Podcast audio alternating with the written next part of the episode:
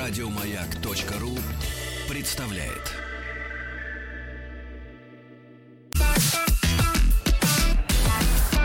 Сергей Стилавин и его друзья на маяке. Ну что же, дорогие товарищи, вам привет от человека, который преодолел пешком минус 29,5 градусов на улице у меня. Эх, хорошо. От Деда Мороза. Здравствуйте, Владик. Доброе да. утро всем. Да, как говорят наши финские друзья, йоккала, какала. При такой температуре можно и так. я Да-да-да, температура вообще как бы берет крепко за голову, значит, да. Значит, Владик, я смотрю, вы тоже в рейтузиках, все это замечательно. Конечно. Слушайте, я на прошлой неделе вам рассказывал о своем экспириенсе. Значит, появилась эта новая социальная аудиосеть под названием Clubhouse. Клабхаус, да-да-да, я вижу, И вы вчера, и активную вчера- деятельность там развернули. Да, и активнейшую деятельность вас привлек. Вы- Вас, правда, как-то под замок сразу повесили, непонятно почему. Так вот, э, э, вчера даже э, уважаемое агентство ТАСС сообщило, что так, так. только что пришедшего Владимира Рудольфовича Соловьева забанили тут же. Подождите, там вот в этой сети? Да-да, прямо Да вот ладно? только с, с ноги просто. Вот, вот человек только открыл дверь.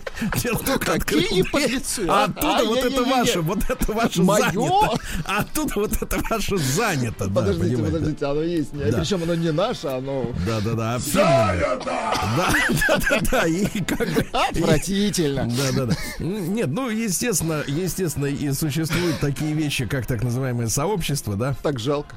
Ну Вот. А, Я, кстати, не сталкивался вот с этой ис- историей, да, и наоборот, мы вчера с Рустам Ивановичем провели, э, вы не поверите, два часа. Кстати, а нашей- сколько, а сколько народу со- собралось?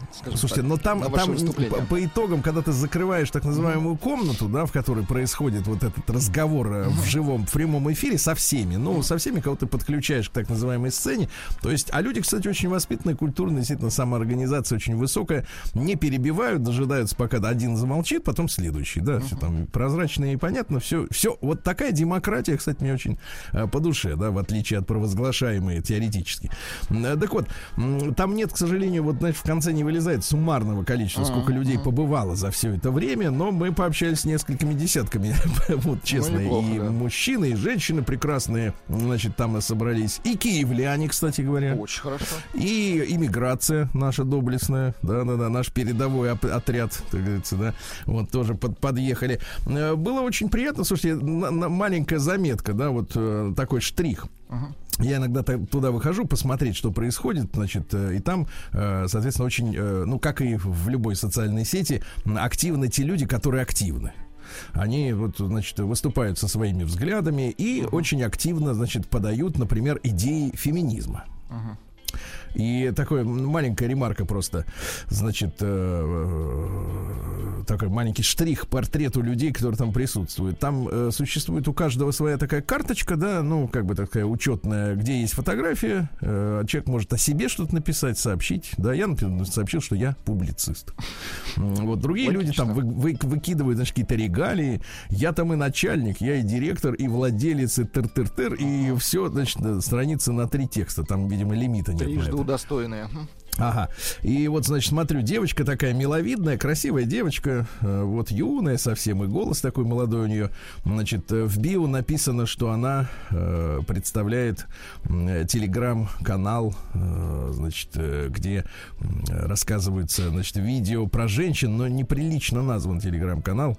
Значит, э, вот, женская сила, скажем так. Но не женская, понимаете, да. Демоническая. Да. Ну Вот, э, да, бомбическая сила, да. Примерно так. И, значит, флажок ЛГБТ, естественно, значит, многоцветный вот этот. И девочка рассказывает, да, обращается со- за советом к остальным, к бывалым. Значит, говорит, вы знаете, я лечусь от тяжелого психического заболевания, пью серьезные вот, э, так сказать, антидепрессанты. Ну, там прозвучали названия, которые я в жизни не слышал. То есть, видимо, что-то адское. хорошие, да, лекарства. Хорошие, мощные, да, и такой, говорит, и такой говорит, скажите, пожалуйста, а почему мне снятся кошмары? Да класс. Да, да, да. Ну, давайте перейдем к омбудсмену. Да.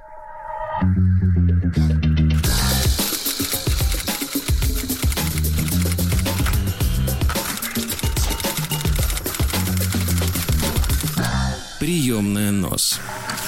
Народный омбудсмен Сергунец. Да.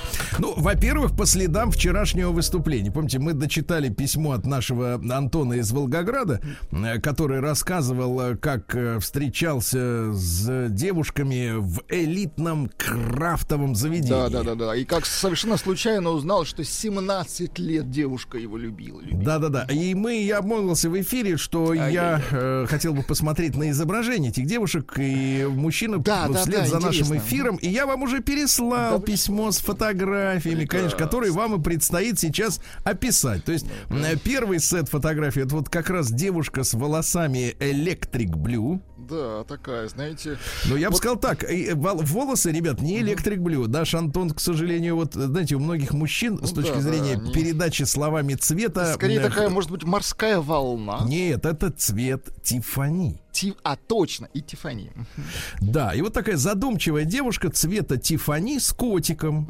Ну, как говорят э, некоторые наши знакомые, если у женщины кот, то это навсегда. Ну не надо так оскорблять, я тоже кота. Не надо оскорблять кота, я понимаю. Такая задумчивая, грустная девушка с ну- волосами э, каре цвета Тифани. А вторая, как раз вот эта девушка, которая 17 лет. 17 лет 17 лет. любила нашего Антона, да, а тоже с котом, что интересно. Да, да, да, только с другой породы.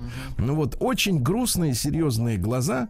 М, Вот, хорошая девушка, 34 лет, а по виду лет 18. Да-да-да. Э, Вот раскрашенная девица, вот которая с волосами, она могла бы стать вокалисткой какой-нибудь альтернативной группы такой, знаете, которая играет прям вот жесткий хардкор, прям вот. А дома Могла с бы. котиком, а дома с котиком. Могла бы, да. Ну вот, э, ну что, замечательные девушки. Да, Давайте, прекрасно. но не это все-таки фото, видео, да. А я вот хочу вам очень грустное письмо прочесть. И оно очень важное, вы знаете, ребята, вообще оно тянет, на, честно говоря, даже на тему дня, м, по большому счету, если мы вдруг будем иметь, э, как говорится, стеснение в выборе тем, я думаю, что мы должны будем его рассмотреть, потому что это очень важная история, она, она очень человечная. Ну, все письма, которые я от вас получаю, они личные, да. Э, Ну, кто-то из вас э, иногда старается, чтобы как бы было бы литературно Нет, более. но пользуется нашей дове- э, до- доверчивостью и немножко привирает. как Ну, иногда кажется. такие юмористы, да, встречаются. Но иногда люди, которые пишут о действительно наболевшем, не выбирая особенно выражений, ну, потому что не до того, потому что есть тяжесть, да, вот на сердце, на душе, я очень ценю эти письма. Виктор написал мне. Привет, дорогие мои. Наверное, так. Хоть ты меня и забанил в инсте, но Владику респект. А вы А демон, Сергей за, а за обиду можешь не озвучивать. Но это прелюдия, да. Письмо от забаненного. Любопытно, Ага. давайте. Из-под забана, да. Да, засыпает э, синий забадан. Да. Кра- Краснотал расцветает. Мы все в круге общения примерно 70-х годов рождения. Не думал никогда, но вчера попал. Умер человек, с которым мы все начинали. Жить начинали вместе дело. Не было бы его, и я такой бы не случился. Дороги наши разошлись в конце 90-х, в разные города разъехались, но общались и поддерживали связь по большим поводам. Я был на работе, когда это пришла весточка. Офигел. Ну, я заменяю. Оторопел, можно сказать. Почувствовал ее костлявую. Не время было на работе эмоциям ход давать, а дома расслабился. И вдруг получаю кучу претензий от моей жены. Ты чё, как тряпка? Тебя сын может увидеть? Родной человек помер, что ли? Ага. Для меня да. Да, родной. Мы со своей познакомились, когда с товарищем уже разбежались. Она его и не видела, только по словам моим с ним знакома. А разве стыдно проливать мужчине слезы над телом товарища? Конечно, Но нет. больно же, Мгм. больно. Конечно. За правописание, пишет товарищ, можешь не высказывать, больше четверки не имел, да и не время сейчас, и мне очень тяжело и грустно и больно на душе, пишет Виктор. Вот это очень, очень такое серьезное действительно письмо. Не, мужчина которое- молодец, не надо никого слушать, тем более... Нет, вот нет, не это будем. понятно, но понимаешь, он, мне кажется, вот в такой в двойном, в двойном недоумении находится, потому что, во-первых, и ушел из жизни человек, который для него много значит, да, и даже несмотря на то, что они там, может быть, 20 лет так плотно не общались, поскольку жизнь их развела. Но, тем не менее, вот это неприятие близкими и, знаешь, такой вот как бы на физиологическом уровне запрет мужчине быть человеком, человеком, а человек Живым тот, кто человеком, смеется, конечно. да, но тот, кто плачет. Не плачет от того, что он палец порезал, понимаете, или там споткнулся, на горке Что, упал на арене цирка всегда, что ли? Да, а вот быть таким железным, металлизированным, таким терминатором, да, который только с утра до ночи растет над собой, зарабатывает, содержит Патроны семью. в кармане, да-да-да. Да, и я, м, помните, мы сталкивались с этим, э, иногда читаю вот подобные письма, когда люди пишут, что э, получали мужчины такие даже претензии, пол, мол, с мамочкой своей плакать будешь, а здесь ты мне нужен мужиком. Я скажу так, ребята, если близкий человек не способен принять э, эмоции искренние, то другого в минуты, когда ему больно, горько, вот, плохо, то это какое-то дерьмо. Вот лично мое ощущение, да, и я Виктору, так сказать, протягиваю руку сквозь бан. Передаем привет. да. Протягиваю. Прием корреспонденции круглосуточно. Адрес стилавинсобакабк.ру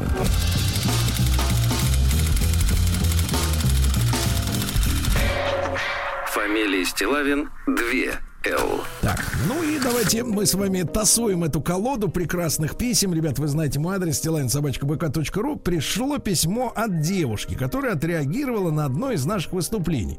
Ну, к сожалению, в письме нет указания имени. Мгм. Настолько все это э, зашифровано. Но не Анжела, это я вам точно говорю. Да. Так вот, смотрите, заголовок у письма есть такой. Почему некоторые мужчины путают выбор спутницы жизни с поиском средства решения своих секс-проблем? Как вам такое? а? Хорошо, да. Добрый день, Сергей Валерьевич и дорогая редакция.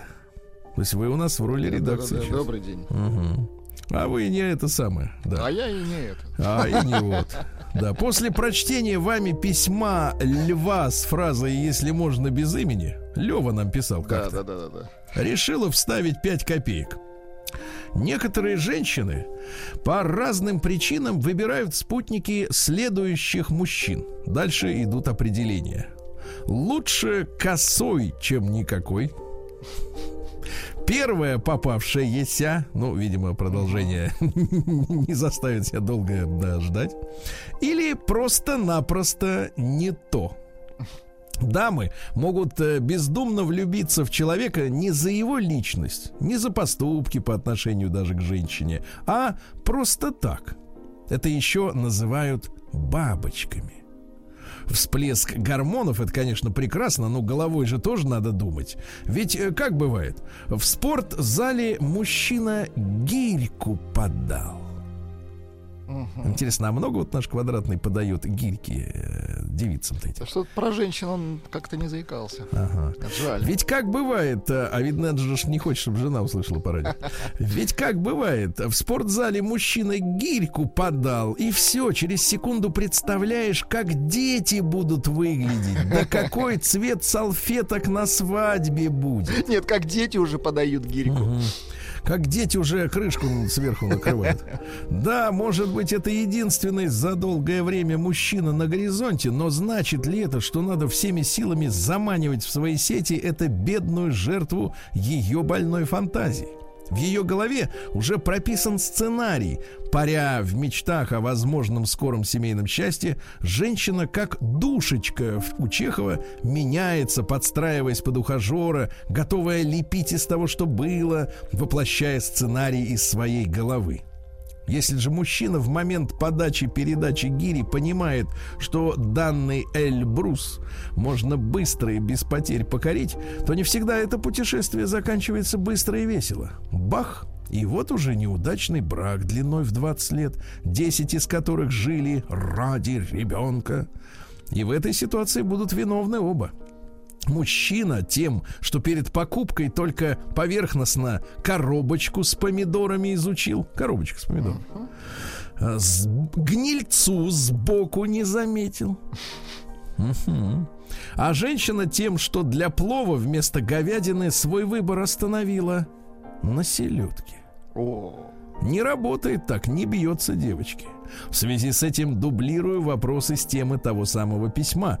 Э, а, своего письма. Почему некоторые мужчины путают выбор спутницы жизни с поиском средства решения своих сексуальных проблем? Э, по скриптам нежно люблю утреннее шоу. Всей команде искренне посылаю лучики добра. В скобках, как бы слащаво это ни звучало.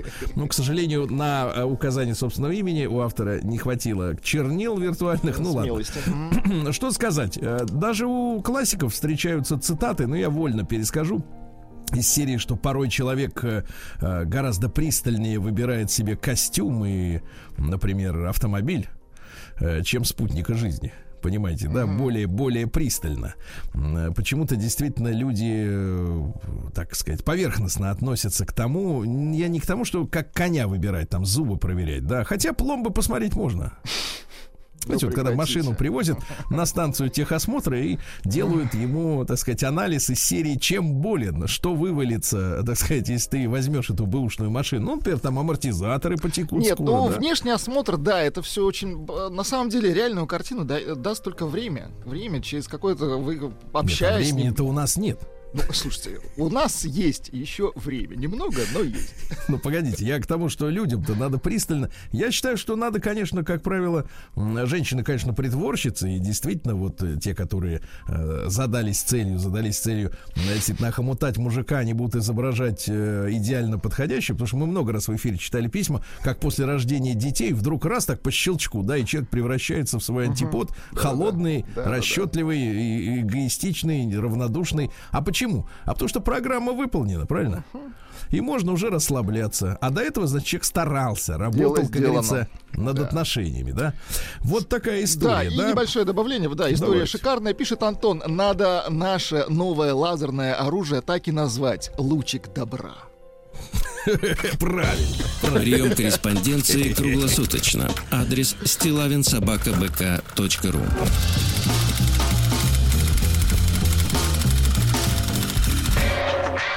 Фамилия Стилавин 2 Л. Так, ну а теперь КПС запускаем, товарищи. Да пришла новая, как говорится, как говорят люди, малява пришла. да, пришла к нам.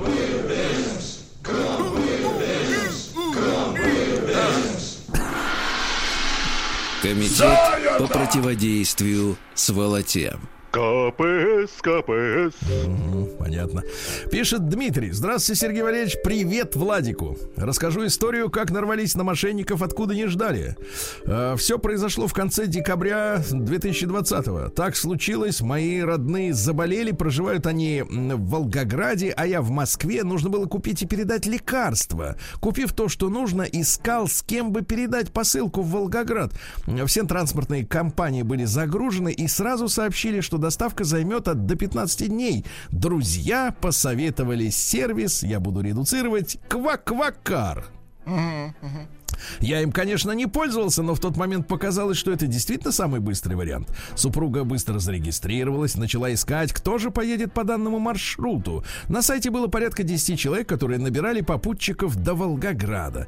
Читали по отзывам и смотрели, как долго водитель на сайте. Остановились на девушке приятной внешности. Ей было лет 25, около 20 отзывов, все хорошие. На сайте было указано, что данный аккаунт на сервисе больше двух лет. Угу. Написали ей в чат, уточнили, во сколько поедет, сможет ли взять посылку. Она тут же кинула свой телефон с просьбой писать ей в WhatsApp. Сейчас, мол, занята. Но это уже мы привыкли, классическая схема. Конечно же, были сомнения, но давила мысль побыстрее посылочку родственникам передать. По цене 1500 рублей за место нам написала, что за посылку возьмет тысячу. Uh-huh. Оплата, мол, через сайт, не переживайте. В чате присылает ссылку, мол, это ссылочка от сервиса. Название, кстати, действительно было похоже на сайт Кваквакар, но с небольшими изменениями. Они имеют значение. При открытии данной ссылки сразу же открывался сервис оплаты, где надо было ввести номер карты. Супруга ввела свою карту. СМС с подтверждением долго не приходило. Потом произошла ошибка. Обновили, ввели повторно. В общем, СМС пришло пять раз. Со счета списали дважды по тысяче рублей, благо на карте больше и не было. Написали девушку водители, водителю, э, что, мол, сняли дважды. Она нас успокоила. Ну что, если лишние придут, то верну. Стали с ней договариваться о встрече. Была середина недели, вечер. Наш водитель написала, что в пути и дома будет поздно. В общем, не ждите. Давайте-ка лучше привозить посылку утром на станцию Курская. А мы из Конькова приехали. Ну и, как вы понимаете, я не буду эту лирику, да, пропущу ее. Как вы понимаете, никакого кваквакара на месте Да. не оказалось, а 2000 рублей списаны в пользу девушки. Как с куста. Да. И она, конечно же, на них поела. День дяди Бастилии пустую прошел. 80 лет со дня рождения. Ух ты, а ей уж 80.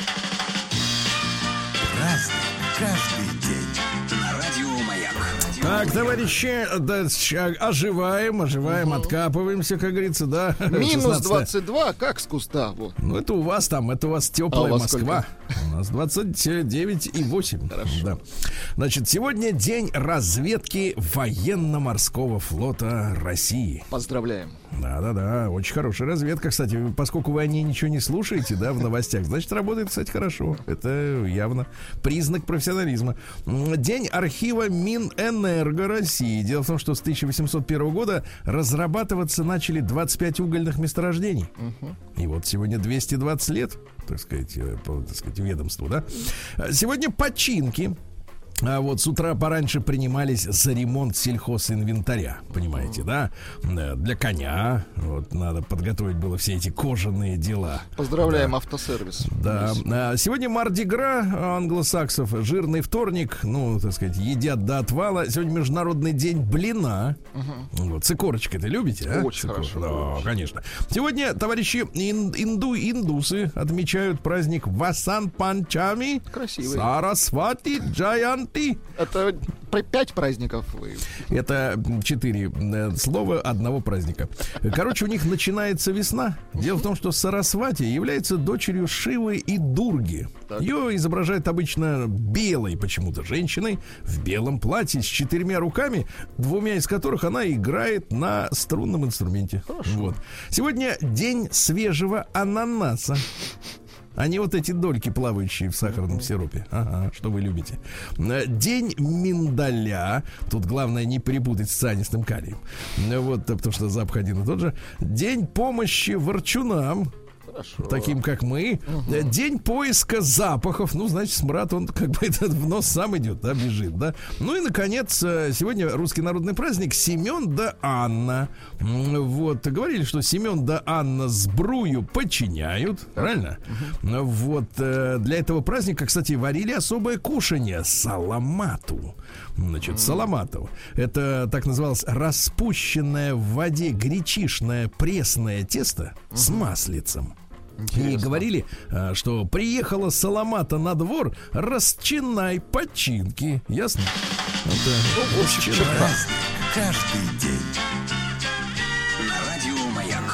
Так, ну что же, в 1497 родился Филипп Меланхтон Шварцерде. Шварцерде это почти Шварценеггер, только Эрде это земля по-немецки. Если у англичан это ужасное слово earth, которое вообще невозможно даже произнести. Вот, я Earth, Wind and Fire, я понял. Так вот, это дружок Мартина Лютера, этого еретика. Да-да-да, еретика. Вот, что, значит, э, делал-то? Э, Кстати, м, э, сейчас я вам скажу, что он... Еретичил. Еретичеством занимался. Так. Да. Вот э, такая вот история. А в 1514 году Георг Иохим Ретик фон Лаухен родился. Это австрийский астроном и математик, ученик Коперника. Вот. Он, кстати, опубликовал труды сожженного, а потом его обвинили в садомии. Что он, как бы, так сказать, туда-сюда. Немножко отошел от науки, да? Ага. И скрылся к- в Праге. Там смылся, там сидел в Праге. Да-да-да, прятался. А в 1519-м Гаспар де Шатийон Калиньи, это французский адмирал, глава гугенотов. А гугенот, это значит, вот э, обозначает э, члена Женевского протестантского союза против герского, герцога Савойского. Вот, э, ну и, э, соответственно, он погиб в Варфоломеевскую ночь. Когда побежали Ту все эти- самую, да-да-да. Да, да, да, да, да. А остальные, соответственно, гугеноты, которые значит, не попали под это дело, они убежали в Канаду. Поэтому в Канаде очень большая вот община франко- франкоязычная, как раз гугенотского, так сказать, толка. Так вот, сначала слово гугенот употреблялось э, как насмешка, типа кликуха. А потом они стали гордо это произносить, и в, в итоге слово стало очень серьезным. Да. Сегодня в 1568-м испанская инквизиция вынесла смертный приговор всем жителям Нидерландов. Всем, понимаете? Жестко. А, То есть до сих пор, кстати говоря, я вот бывал в Голландии, да, разговаривал с местными, они до сих пор к испанцам относятся очень негативно, очень. А испанцы, наоборот, туда прутся, потому что они Посмотреть. считают, считают Голландию своей колонией, которую у них не, не оправданно ни за что отняли, да.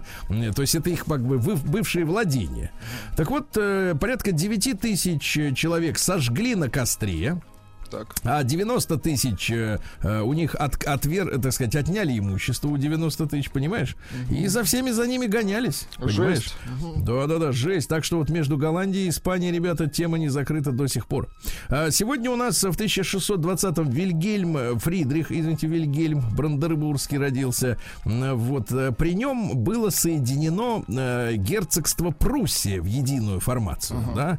А До этого поляки там хозяйничали. Ничего А Они поляков подвинули, да, и вот прусская монархия, э, то есть самая вот военизированная, самая военизированная часть Германии, да, впоследствии, да, вот она сформировалась под, под началом этого самого Фридриха. В 1659 в Англии Николас Ваннакер выпустил первый в мире чек.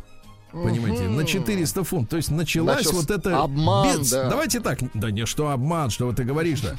Давай так говорить поприлично, давай. Ты где сидишь? Так вот, э, то есть пока не сидишь. Так вот, э, этот день без нала начался. Да-да-да. Без нал начался. Сегодня в 1659, да. А в 1698 Пьер Бугер родился. Это французский ученый, один из основателей фотометрии. Это как? Он установил понятие количества света. Так. Да? То есть свет это может быть количество. Ну, конечно. понимаете? Может быть светло, может быть темновато, конечно. Ну, это у вас два туда-сюда, а вот... э, А у вас три туда-сюда и посередке. А Фотометр он придумал. Хорошо, молодец, Измеряет свет, вот хорошо. Вот. Сегодня в 1704 году Варшавская конфедерация, так называемая, низложила местного короля Августа Сильного и провозгласила режим под названием Бескрулевье. Красивое название. Бескоролевье.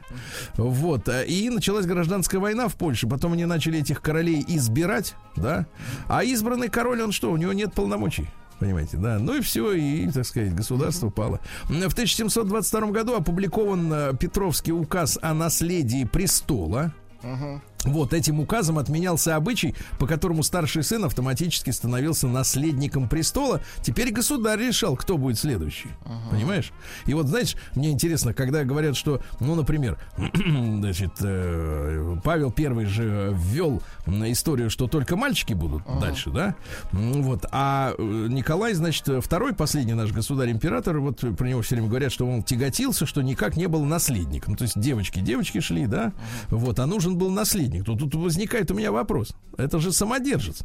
Ну, Он конечно. может, собственно, любую бумагу, написанную заранее, может по своим новой бумагой как бы это изменить. Чем он хуже Павлика? Точно так же Вот именно. Непонятно мне все это. В 1700 я разобраться хочу. Правильно. В 1740-м Джан Батиста Бодони родился. Это итальянский типограф, создавал шрифты. И, ну, они и сейчас у вас в каждом Молодец. компьютере есть шрифт Бодони, да. А в 1831-м Александр Сергеевич написал своему другу Пете. Петя. Написал он такие строки о будущей свадьбе. свадьбе. Через несколько дней я женюсь. Взять жену без состояния я в состоянии.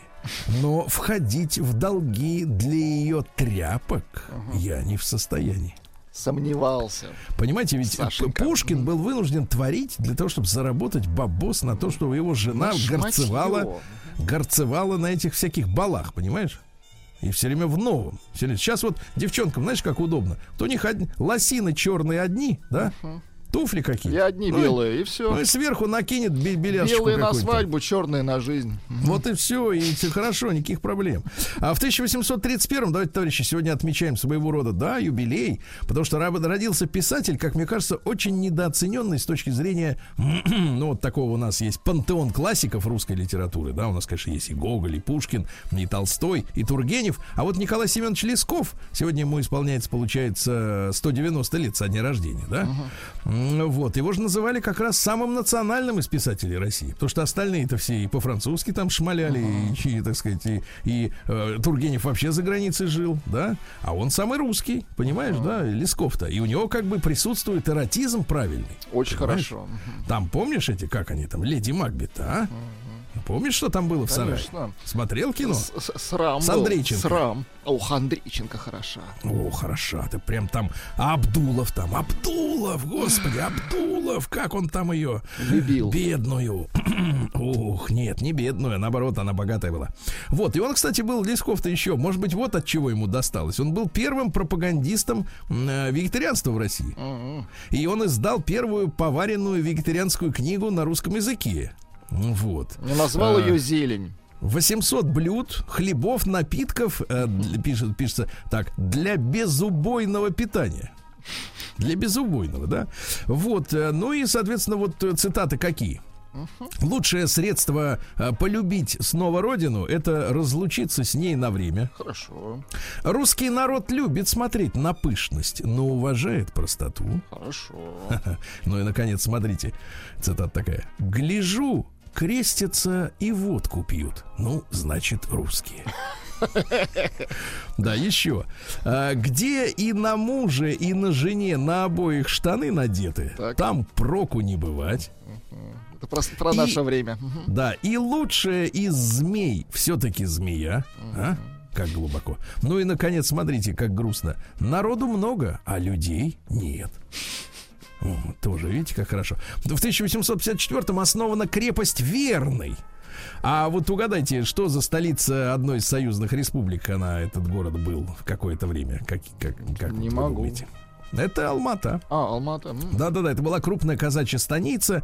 Вот туда активно переселялись э, люди из Воронежской, Орловской, Курской губернии.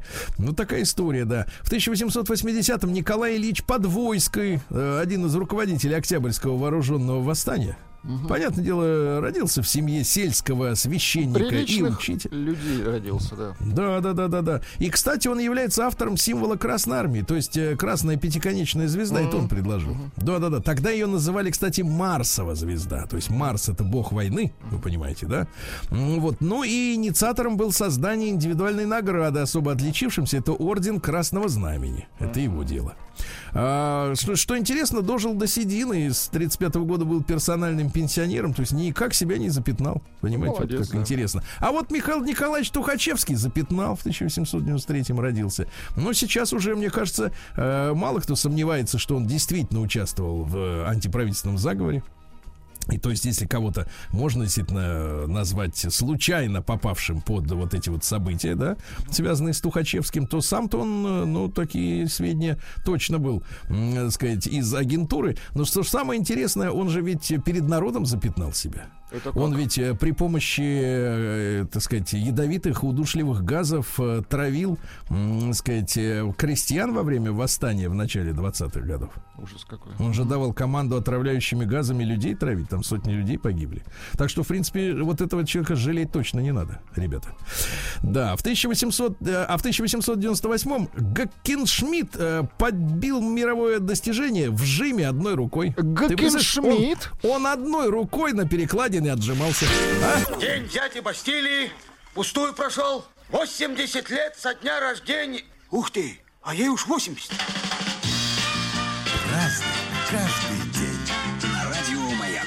Друзья мои, в 1906 году родилась в Петербурге э, Вера Францевна Менчик. Это первая чемпионка мира по шахматам. Но смотрите, какая интересная интернациональная история. Для того, чтобы понимать, как тогда дело обстояло. А Родилась она в России. Папа у него был чехом.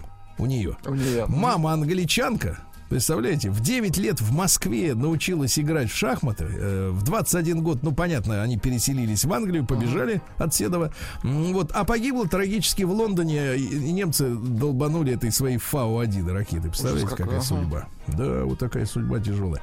А сегодня в 909-м Ричард Макдональд родился, калифорнийский ресторатор, который вместе с братишкой Моррисом организовал в Сан-Бернандино ресторан быстрого обслуживания, да, ну вы понимаете, потом появился Рэй Крок, который говорит, вы, братья, не то делаете, будем делать вот так. Ну и потом, э, собственно говоря, м, им даже фамилию свою запретили, э, так сказать, вот этим братьям использовать, да, Рэй Крок все у них взял.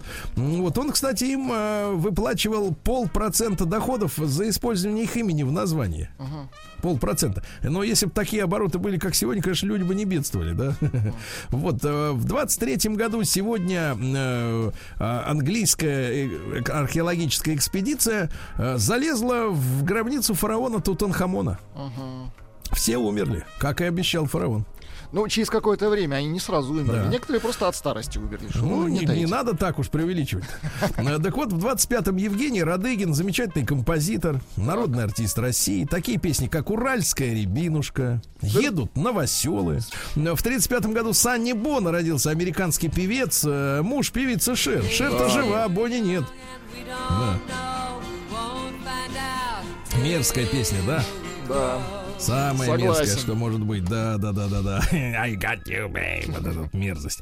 Да. Ну что же, сегодня в э, т- три- 1937 году Воллес Каррозерс, э, химик из компании Дюпон, запатентовал нейлон. Поздравляем. Да, да, да. Мужчинам нравится, а что? Да, женщинам тоже. Да, женщинам подешевле, понятное дело, да. Ну вот, а что интересного еще? У нас э, в 1941-м Ким Чен Ир родился, руководитель Корейской Народно-Демократической Республики, помните, да? Конечно. А, Вот, есть э, учение Чучхе, там правила, да? Ну, какие правила? Человек властелин мира и хозяин своей судьбы. Это правило Чучхе. Хорошо. Да. Ну, Вот, э, вставая по утрам, он обычно тренировал свою память. Память становится лучше, если чаще включать в голову «я встаю рано утром и тренирую свою память», говорил он.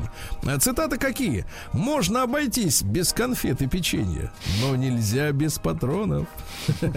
И, наконец, очень на- заметку нашим э, людям, которые, значит, иногда да, пишут, мол, вот посмотрите, Сергей, ну как же так-то вот жить-то, если как вот как?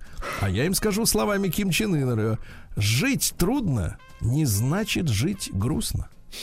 Хорошо. Говорил Ким Чен Ын. Да, ну это так, на заметку тем, кто не, так сказать, да. Жить стало лучше, жить стало веселее. Вот, эм, да, да, да. Сегодня у нас э, в, э, так сказать, в 57 году в Советском Союзе учреждена медаль за спасение утопающих. Вот. Вы-то как плаваете-то? Неплохо, неплохо. Ну вот, судя по всему, да. Вот, э, в 74 году в Солт-Лейк-Сити арестовали всю группу Эмерсон, Лейк и Палмер За что? за то, что они купались голыми в гостиничном бассейне. Чертовы извращенцы. А там ведь мормоны, они говорят, нельзя мормонам. Да, да, да. Ну-ка послушаем. Мужички хорошие, как музыканты, конечно.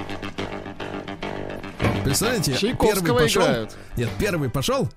Второй, да, да. А в тот же день, но в 1976 году с конвейера Камского автомобильного завода сошел первый тяжелый грузовик. Сегодня получается, ребят, 45 лет э, КАМАЗу. Ну, по крайней мере, запуску КАМА, производства на КАМАЗе мы в набережные Челны шлем наш горячий привет. Ну вот, так вот интересно, что, конечно, к проектированию-то отдельных узлов были привлечены иностранцы, да? Так. Американцы отвечали за некоторые части литейного цеха, ну, завода. А Рено поучаствовала в двигателях, потому что дизельные моторы у французов всегда получались и до сих пор очень хорошими. М, Ну и компания Липхер, которую вы иногда можете видеть на холодильниках, а, вот, они занимались коробкой переключения передач. Понимаете, да? А в 78 году в Чикаго родилась первая компьютерная BBS, так называемая. Это электронная доска объявлений. Ага. То есть мы мог там зайти туда, что-нибудь написать с телефона, естественно. Ну, не с мобильного, ребята, а через провода, естественно, да. Вот, зайти написать, например, продаю продаю собаку. А потом зайдешь там дня через, дней через 30, и там тебе пишут, э, возьму. Вот так это, ну, фактически интернет вот так начинал раз- развиваться. В тот же день родилась красавица Любовь Толкалина, наша замечательная. А ведь э, разряд, э, разряд по синхронному плаванию. На минуточку, это Да, чувствуется. разряд к- к- кандидата. Это чувствуется, что вот есть выправка. Да, вот. Сегодня в 2005 году вступил в силу Киотский протокол о сокращении выбросов парниковых газов. Ну, индустриальные страны взяли как бы вроде как на себя обязательства, э, что и Евросоюз, и Канада, и США, и японцы должны сократить свои выбросы. А у нас из-за, так сказать, э, ликвидации производства так сократилось, что и сокращать ничего не надо. А знаете, кто не подписал этот документ? Ну-ка. Вот что очень неприятно, да? Вот очень неприятно, что не подписали документ Ватикан и Андорра. Надо бы разобраться с ними, конечно. Ну да, Особенно а с ты- Андоррой. Да, вот в Андоре, интересно, есть какой-нибудь сталелитейный этакий цех? Да, а Ватикан, кстати, у них иногда дым идет, когда они папу вот э, выбирают, помните? Из То белый у них там, то цеха, черный. да, да, да, Да, а сокращать не хотят.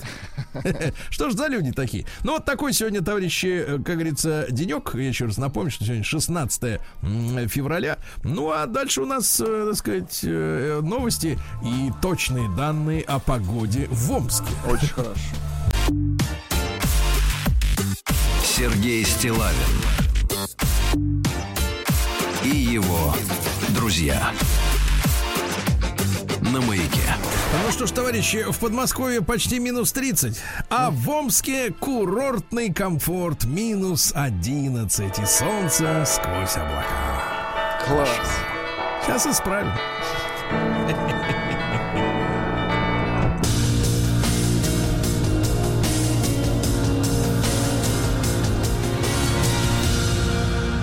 Зона 55. В центре Омска, рядом с улицей Рабиновича, разлилось огромное зловонное море. Рядом с пятой улицей Рабиновича. А мечи уже назвали это все морем грязная водища. Растеклась вдоль улицы Красный Путь. Горожане сообщают, что от лужи исходит весьма мерзопакостный запах. Вероятно, произошел прорыв канализации. Да. У Амича угнали УАЗ и разули машину. Представляешь? Он оставил 14-ю модель в ночь на 14 февраля. Как сошлись цифры, а? Романтично, да. Да, да, да. Вот, э, выходит утром 42-летний мужчина, а УАЗа нет. А, к счастью, полицейские довольно быстро нашли 14-ю серебристо-синего цвета. Она была брошена на улице Первой Тоннельной, но из машины украли аккумулятор, а снаружи открутили все колеса, сволочи. Да. Дальше Амич приехал на Алтай и откусил Амичу кончик носа. Отвратительно. Ужасно, да-да-да. Возбуждено уголовное дело. Представляете, оба меча приехали на заработки. Да. А потом и подрались. В результате один из них откусил другому нос. Э, В Омске мусорные баки примерзают к земле. После чего горят из-за того, что жители выбрасывают в баки залу. А она там продолжает, как говорится, Особая омская культура. также воруют. Не надо на мечей тут наезжать. Но Просто если- произошло здесь. Произойти могло где угодно, ясно? Ну, Где произошло угодно. даже в Турции. Хорошо. Ну вот вот, с так вот, Турцией э, вы хорошо. Да, воруют баки. Представляешь, в Омске не стало 170 мусорных баков. Сгорело 63, повреждены до состояния упадка 37. Их на переплавку отправляют. Ужас. А, девушки из Омской колонии, вот это хорошая новость, я ну, даже фотографии все. залез, посмотрел, чаровницы невероятные. О, девушки из Омской колонии вышли на подиум и почувствовали себя древними богинями, а сами молодые и красивые. А, конкурс «А ну-ка, девушки» а, прошел в Омской колонии поселении номер 13 и следственном изоляторе номер один. Крым. Каждая девушка должна была принять участие в пяти конкурсных заданиях. Первым из них была визитная карточка. Участницы предстали перед зрителями и жюри в образе богинь древних цивилизаций Греции, Египта, Индии, Японии, Скандинавии. Понимаете? Выступали в литературном жанре. Понимаете, Хорошо. да? Вокальные, хор- хореографические номера. В конкурсе «Моя страна» участницы тюремного конкурса рассказали об истории цивилизации. В, конечно же, в сценических образах. Завершил мероприятие конкурс «Хозяюшка», в котором каждая участница продемонстрировала свои способности в приготовлении сладких десертов. Печенье, торта, пирожных. Все это съели члены жюри. Ну, а победила на конкурсе «Мисс КП-13», не путать с комсомолкой. Мисс КП-13 стала Алена Скопина. Я посмотрел ее фотографии. Слушайте, ну замечательная девушка, красавица. Такая, знаешь, родинка над губой. Такая игривая-игривая блондинка. А вот за что сидит, неизвестно. А вот, э, может, и не надо знать-то нам с тобой. Да. Житель Омской области пытался купить трактор за 95 тысяч, а остался голышом. Все, нету больше и не трактора, ничего. Почти три с половиной тысячи мечей получили уже льготные талоны на посещение бани с целью помыться. Да, класс. Очень хорошо, да. С 50% скидкой можно помыться до пяти раз. Но не подряд. Да, омский горе-букмекер отделался условным сроком за то, что обманул 31 игрока на 400 тысяч рублей. На четыре Я, кулака. говорит, вам позволю поставить на спорт. А все прикарманил, представляешь, какая низость. А в Омске рабочие имеют одну веревку на троих при чистке крыш от снега. Одна на троих. Ну а погоди, альпинисты вообще идут по одной веревке? Ну, все, все. Что тут? Это же профессионалы, что вы там мучаетесь? Что, каждому по веревке, что ли? Нет. Это уже другое. Каждому по веревке это другое. еще и до табуретов дойдем. ага. Значит, Москва сообщила, что в Омске поймали серийного грабителя бабушек. Вот подонок. Бабушек, подлец. Мгм. 32-летний урод грабил бабулек от 59 до 93 лет. Представляешь? И убегал. Поймали гаденыша. А, Сообщение только что пришло. Пишет Давайте. Руслан. Лоза, Лоза, Юрий Лоза, никогда не использует ластик, потому что никогда не ошибается. Слушайте, погодите. До небольшой омской деревни построили газопровод за 44 миллиона на, на 16 километров про газопровода. Прекрасно. Да. Ну и, наконец, э, сообщение, которое вам действительно придется по сердцу. Ну-ка, давайте. По данным Росалкоголь регулирования. Росалка. Да-да-да. А Омская область произвела половину водки всей Сибири. Да, класс. Гони, Россия. Сергей Стилавин и его друзья. Так, так, так, а вот сообщение, которое меня встревожило. Ну-ка, давайте. Значит, коммерсант сообщает, что в России предложили поднять цены на колбасу. Ну как же так? Это как это, мясопереработчики на святое покусились? Да мы за это союз попилили. Конечно. Чтоб колбаса у каждого была. А вы хотите теперь нас спустя 30 лет как бы ли- лишить вот этого единственного удовольствия, можно сказать, в жизни?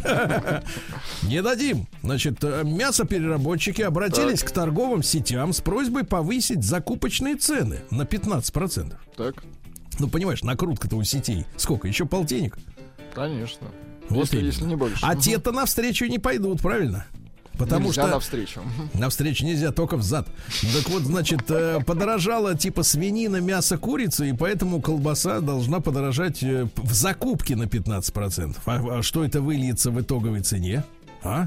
Как же она без колбасы-то, товарищи? Помогите, ну. Пишут, что первый человек, который получил автограф э, Юрия Лозы, был Чак Норрис. Слушайте, вы до рождения а, лозы. Значит, я понимаю, да. Нашумевший, э, нашумевший соцсети Клабхаус, помните, да? Да-да-да. Откуда Владимира Рудольфовича удалили, да, при- Попросили. при, при поступлении. Вот. А, Предрекли сложности в России, представляете? А теперь, значит, как предрекают? Ну-ка. Значит, э, значит, основатель некого закрытого клуба господин Пичугин Так. ну вот говорит, что, значит, э, в России людей, готовых общаться на английском, не так много, поэтому в стране и нет такой открытости, как на Западе. Ах, вот в чем проблема, ребят. Мы не умеем произносить слово earth. Твари, а? Как вот они придумали это Я слово? Земля. Вы знаете, что по-английски земля это earth? Нет, не знал. Я всегда знал, что это ярд. У меня такое ощущение, что меня тошнит, когда я произношу это. Почему я должен учить их язык? Я этого не понимаю. Вот не понимаю все. Пусть по-нашему говорят, правильно? Балакают. Э, Верховный суд, суд внес в Госдуму проект о понятии уголовный проступок. То есть есть преступление, А есть теперь будет проступок. Смотрите, значит, проступком не будут э, признавать деяния, за которые предусмотрена уголовная ответственность, если лицо уже понесло административное наказание за это. Понимаешь, да? Но тем не менее, значит, э, так сказать, э, э, если ты в первый раз, да, э, небольшую тяжесть э, и осознал, то, соответственно, вот уголовный проступок, не надо садиться, надо каяться, да. Это хорошо. Э, эксперт Леонтий Букштейн так, оценил так. опасность излучения вышки сотовой связи рядом с вашим домом. Ну-ка. А Леонтий считает его этот страх беспочвенным. А, работающая вышка безопасна даже для человека, который стоит прямо под ней, а тем более для тех, кто живет с ней по соседству. Э, Насколько близко к линии, э, значит, вот этой к сотовой связи живет сам господин Букштейн в статье не сообщается. Врач рассказал о гарантийном периоде позвоночника человека, после которого он гарантированно начнет сыпаться. Ну-ка, давайте. Так вот, не у... Владик, можешь расслабиться. Так у меня он Можешь уже ra- осыпался. Мне, Можешь мне не рассыпаться. Да-да-да. рассып- подста- Ну-ка. это, Наташа, подставляй совок. Значит, э, гарантийный срок наших сукожилий, ребята, хрящей, суставов и вообще... Сухожилий, не сукожилий. Сухожилий. Буква А я сказал, Ну, вы сказали, да. Как девочка-собака. Хорошо. А и позвоночника это максимум 45 лет. Максимум 45. У некоторых начинает сыпаться в 35. Печально. Ха, как не смазывай, Пришло да. только что сообщение. В Давайте. барбершопе под усами Игоря Николаева обнаружен автограф Юрия Лозы. Срочное сообщение. Слушайте, они могут угомониться уже за вчерашнего нет. дня? Уже страница перелистнута. Руслан пишет, Перелист- в древней пещере обнаружен древний наскальный автограф Лозы. Да прекрати все. А ведь началось все с того, что в Питере обнаружили автограф Пушкина. Да. Господи Иисусе. Вчера. Успокойтесь. Все хорошо. В янтаре уже нашли. Все нормально. Значит, раскрытые профессии с наибольшим числом увольнений. Женщин, э, так сказать, увольняли э, из сфер продаж. На втором месте административный персонал, минуточку. На третьем бухгалтеры и так далее. Мужчины тоже в большинстве своем из, именно из сферы продаж по- по- потеряли работу. Дальше, Владик, держимся. Памятник. Памятник Аленке знаменитой с адским Головы лицом. реб- ребя- А, Помните? целиком, с адским да, да, лицом. да, да, да, да, из Нововоронежа. да. Металлический. А, Так вот, который обошелся казне в миллион рублей. Так вот, э, вы купили на аукционе за 2 миллиона 600. Так что расслабьтесь, те, кто говорил, что бюджет, э, так сказать, раскошелился. Нет, купила Аленку Елена... Елена это Алена? Ну так. Нет, По-русски, вообще. если. Алена и Что Елена значит это нет? разные. Я имена. вас спрашиваю, Елена и Алена это одинаковые? Нет. Почему? Я отвечаю, да это разные имена. Елена и Бля, Алена. если Георгий и Юра это одно и то же. Как Георгий Алена и Юра, тогда это одинаковые, да. Да, Елена Николаевна вот купила за 2 600, нормально. Дальше. Минтранс России утвердил новые правила перевозки животных в поездах. Ну-ка. Значит, смотрите. А, Владелец обязан обеспечить животных э, кормами, водой и подстилкой в расчете на весь срок перевозки плюс два дня запаса на случай задержки на перепутье. Вот вы Да? рассказали про автограф э, Давайте. Пушкина, а между прочим, под автографом Пушкина нашли автограф Лозы. А? Как вам? А еще То есть, то, то есть Пушкин зарисовал его. Да, да, да, своим. А еще Вали... Нет, Ан- Антон Иванов пишет, что Лоза единственный из музыкантов, э, кто дошел до горизонта. Да погодите, погодите, А, стойте, стойте. Э, Продавцы предупредили об остром дефиците цветов к 8 марта. Ребята, покупайте икебану. Ага, сейчас. Вот э, ящики по, прим- по приему одежды бывших появились в Петербурге. Если от вас свалила жена, то ее туфли, ночнушку, трусики можно на специальный контейнер положить, да? В Москве открыли первый лазерный пешеходный переход, лазерный. Вот, э, за пропаганду веселящего газа будут штрафовать, хорошо. Вот, ну и что еще? Почта России готова доставлять людям лекарства. Готово, да? Да, ну и наконец Но в ли Москве. жда- ждать Послушайте, послушайте, в Москве за раскопку автомобиля стали брать бабки. Вы представляете, услуга стоит 820 рублей в час, а Так. почему-то женщинам предлагается скидка. А что, она не может копать, что ли? Я не понимаю. Странно. Вот именно. Автомобиль. Наука и Вот, жизнь. кстати, сообщение как раз для науки и жизни. Ученые обнаружили автограф лозы при изучении английского штамма коронавируса. На ноге коронавирус. Да. В Антарктиде почти под кило- километровым слоем льда нашли Обнаружен неизвестных, автограф, уверил. неизвестных, да не автограф, идиот, а животных. На глубине 90 метров. Ясно? Вот вам и континент. Дальше. Сейчас будем слушать музыку, Влад. Давайте. Выяснилось, что техно, дабстеп и чиллаут три основных жанра музыка, которые наименее подходят для снижения тревожности у людей и наступления релакс. Значит, иллюстрация. Давайте. Значит, что такое техно? Слушаем, Владик. Технотроник, что ли? Да, конечно, вот. Класс.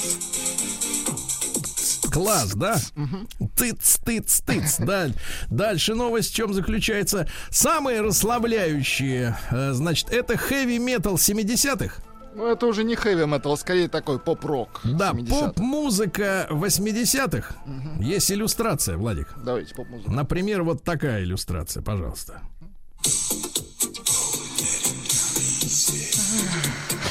Класс, да? Это ваш конек, да. Мой конек, да, я его оседлал давно и слазить не намерен, да, все время расслабляюсь, да. Ну и что, вот э, такая музыка. Короче, поп-хиты 80-х вызывают у многих положительную ностальгию, ритмы, выброс эндорфинов и серотонина, усиливая Хорошо. чувство счастья и спокойствия, запомнили? Дальше, антидепрессанты из канализации, ну как они туда по- попадают? Люди пьют антидепрессанты, потом писают, давайте назовем вещи именами, и в канализацию все это сливается, рыбы превращаются в зомби от такой водички, ребята. В растения. От- отвратительно. Дальше А мы опровергнуты же эту стали... рыбу е- едим потом. Ну, круговорот антидепрессантов, да. Мне вот, например, от рыбы их лучше становится. Да, в эту Ярославской области, в Ярославской области врачи, и ученые создали, извините, материал прочнее стали. Хорошо. Музыка Вивальди снижает тревожность у аквариумных рыбок. Вот, пожалуйста, фрагмент, да.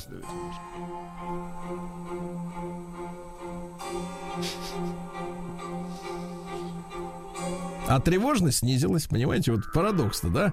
Дальше, э, ребятушки, соусы функционального назначения придумали в Белгородском университете. Ну-ка. Они изобрели технологию изготовления майонезного соуса на основе аквафабы. Не акважабы и не фотожабы, а аквафабы. Это вязкая жижа, которая получается в результате отваривания бобов. Ешьте аквафабу с утра до ночи. Так, переходим к капитализму. Новости капитализма. Ну что, размножающиеся чайки второй год не дают начать строительство церкви в Новой Зеландии. Понятно. Да, да, да. А, Компания в Англии государственная, причем не пускает на работу сотрудников с широкой талией. Прикинь, женщины с талией больше 86 сантиметров, то есть 90, 86, 90. Какой-то фашизм. Ну-ка. Мгм. Да-да-да, а для мужчин 101 сантиметр. А знаешь, какая отмаза? Ну-ка. А типа люди с большой талией это группа риска для заражения коронавирусом. Так что Вот сначала иди чучело, а. похудей, да, потом да. А над Мельбурном в, в небе взорвался метеор, а им говорят, а это ракеты. А те не верят, говорят, да как же, мы же видели, оттуда, оттуда инопланетяне попадали. Посыпались. Мгм. Да, да, да. Вот э, во Франции Google оштрафовали за неправильный рейтинг отелей, которые они там ску- устроили, да. И в Германии назвали популярные имена боссов. Э, Чаще всего э, успешный босс в Германии это Андреас, да. Ну и наконец пару сообщений. Французам разрешили наконец обедать прямо за рабочим столом. Раньше это Так. было запрещено. И наконец что? И житель Испании шантажировал женщин интимными фотками, выдавая себя за агента Интерпола. Вот Только что вот. пришло сообщение из Финляндии, пишет человек, а, что у Юрия Лозы нет сухожилий, у него струны. Спасибо, Илья. Будем знать.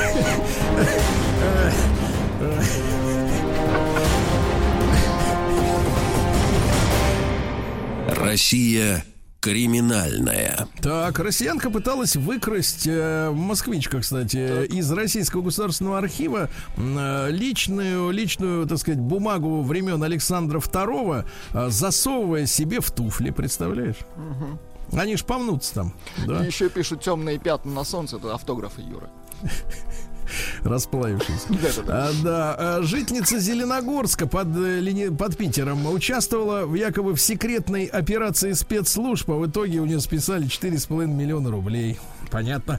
Зеку, который сбежал из тюрьмы на автомобиле начальника колонии, увеличили срок. Хорошо. Это понять. Совсем подонок. Смотрите, житель Хакасии использовал над, надгробие с кладбища вместо забора. Ну что за урода-то, да?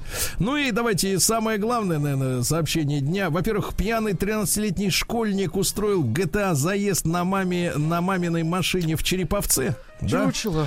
Во Внуково начальница отутюжила штанишки подчиненной прямо на ее ногах.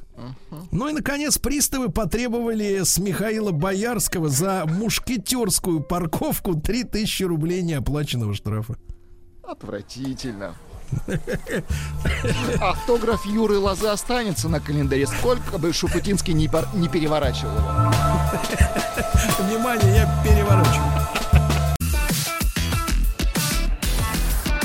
Сергей Стилавин и его друзья на маяке.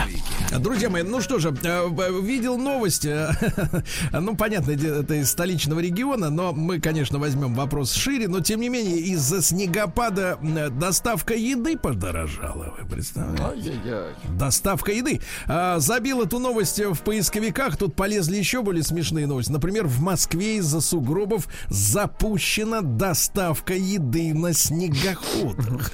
Очень хорошо. Причем есть видеокадры, то есть реально люди ездят на этих вот, э, так сказать, на машинах, да. Ну поэтому и подорожал, потому что техника-то другая. Это на такси возить, там, так сказать, одна цена, здесь другая, да. Давайте мы сегодня э, поговорим вот об, это, об этой всей истории кулинарной, да, доставочной. Потому что когда я м, смотрел прежде американские фильмы, э, да, и когда люди, как правило, заказывали какую-то китайскую лапшу в этих картонных квадратных коробочках, помнишь? Было и очень наяри- интересно. наяривали, да, я это, честно говоря, долгое время понять не мог. Потом это все как-то пришло, и вдруг народ, как говорится, включился в это все дело. Давайте короткий опрос, ребята. А, короткий опрос такой. Э, Цифру 1 отправляйте на наш телеграм-портал. Он работает бесперебойно, в отличие от других сервисов, к сожалению. А номер тот же, плюс 7 967 103 5533. Давайте честный опрос и, так сказать, вот, как говорится, хозяйкам на заметку. Единичку отправляйте, если ваша жена готовит лучше, чем в ресторанах. Так. Единичка. Двойка нет. Не может она тягаться. Да, с этими, так сказать, отдаленными Сообщение.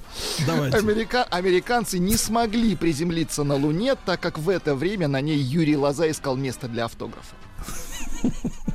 Понятно. Там еще проплот был хороший. Да, да, да. А, еще вот смотрите, а, по, сейчас, президенты, а, президенты Америки всегда при инаугурации кладут руку на автограф Юры Лозы. И еще одно. На горе Арарат под обломками Ноева ковчега обнаружен плод Юры Лозы. Я понимаю вас. Да, у вас другое настроение немножко. Но у нас еще раз, друзья мои, давайте, единичка на 0 плюс 7 967 103 5533 через Телеграм. А, ваша супруга готовит лучше, чем в этих всяких ресторанах, понимаешь ли. Суши, там, понимаешь, пицца. Ну вот, двойка нет. Ну и давайте, смотрите, давайте поговорим о том, что насколько, насколько, так сказать, вот эта вся система с заказом еды расслабила вообще вашу, вашу супружницу э, в плане домашнего хозяйства, да, и э, влияет ли это все на, так сказать, вот вся эта система, да, этот весь бизнес, понимаешь ли, на то, что э, женщины начали меньше и хуже готовить? Да, насколько, насколько, насколько ваша супруга хорошо готовит, несмотря на то, что можно вечером заказать себе какой-нибудь вот этой вот, э, понимаешь ли, э, еды, скажем так. 728-7171, наш телефон, код Москвы 495. Так что прошу участвовать, да, насколько вот эта система доставки действительно повлияла на то, как готовит ваша женщина. Давайте Валеру послушаем. Валерочка, доброе утро. Да. Доброе утро. Валера, пожалуйста, ну вот э, повлияла эта вся история-то? Ну, не повлияло. У нас так повелось, что изначально готовлю чаще я. Вот. И у меня вот даже гордость берет, когда где-то дочь сидит, э, ест покупную пиццу. Э, Ну, я сейчас в командировку уехал, вот мне видео Молодец. отправляли, и она каждый раз, когда ест, и говорит, вкусно, ну, у папы лучше. Вот. А, наверное, в отношении остальных я вот слышал, что повлияло в плане того, что, например, кто-то как бы, и, ну, и так не готовил, и тем более не стал. Мгм. А скажи, а как так вышло, что ты-то, ко- ты-то кошеваришь? А чем жена-то дома занимается? Жена меня ублажает. Очень хорошо. То есть ты ненасытный, что ли?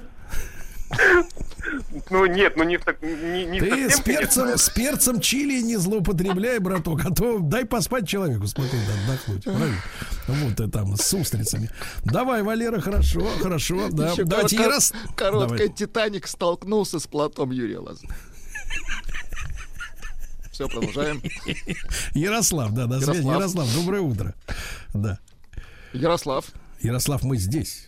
Прием, прием. Ярослав. Как обычно. Да, как обычно. Там пошурши-бурши про проводом. Ай-яй-яй, Ярослав Да, не, туда, выдержал. да. Ребята, а, давайте единичка на наш э, телеграм-портал плюс 7967 103 5533. Ваша женщина готовит лучше, чем вот то, что привозят. Ну, я имею в виду по общему качеству, да, вкуснее. Вам вкуснее, вам больше нравится. Двойка нет. Вот эта еда, которую привозят курьеры, она аппетитнее, да. Хотя, конечно, и стоит дороже. Э, Давайте Евгения послушаем. Жень, доброе утро.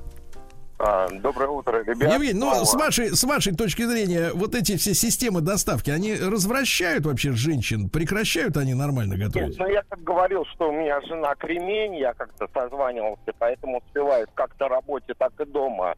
Но развратила моих детей очень сильно. Очень Так. сильно. То есть э, они говорят, а что будем морочиться, мы нажмем кнопочку, и, в принципе, э, всем будет счастье. А они не понимают, что за кнопочку-то надо чисто бабосик от- от- отправить? Ну, они говорят, что зачем напрягаться э, там на лишние там 100-200 рублей, когда мы просто можем сейчас спокойно погулять и, в принципе, тогда уже э, заказать и все. по А поводу сколько, сколько, Женя, лет детишкам-то, что они уж так про, про тему-то прочухали? Ну вот дочке 13, она еще как бы так э, обсуждает с нами эти вопросы, а парнишку, он, ему 9, и он так э, как бы настойчиво говорит, «Ну, смысл напрягаться, ну вот кнопку нажал, пап, там на 200-300 рублей там. В 9 лет, а? Да, да, да. А по поводу Юрия Лозы, его подпись э, зашифрован, то есть э, код Энигмы. Ах, Вот, вот, вот неплохо, неплохо. Слушайте, вторые сутки не отпускают. Ну, если хорошая тема. Это ну, конечно, тема хорошая. Ярослав дозвонился, он тогда слетел снова с нами. Ярослав, доброе утро, дорогой. Доброе утро. Так, мужчина, ну вот честно, честно, вот скажи, она готовит э, вкуснее, вот тебе нравится больше, чем, например, суши ты закажешь, например, эти Я, во-первых, ненавижу рыбу. Так. Прям я очень сильно ее ненавижу, а так она действительно лучше готовит.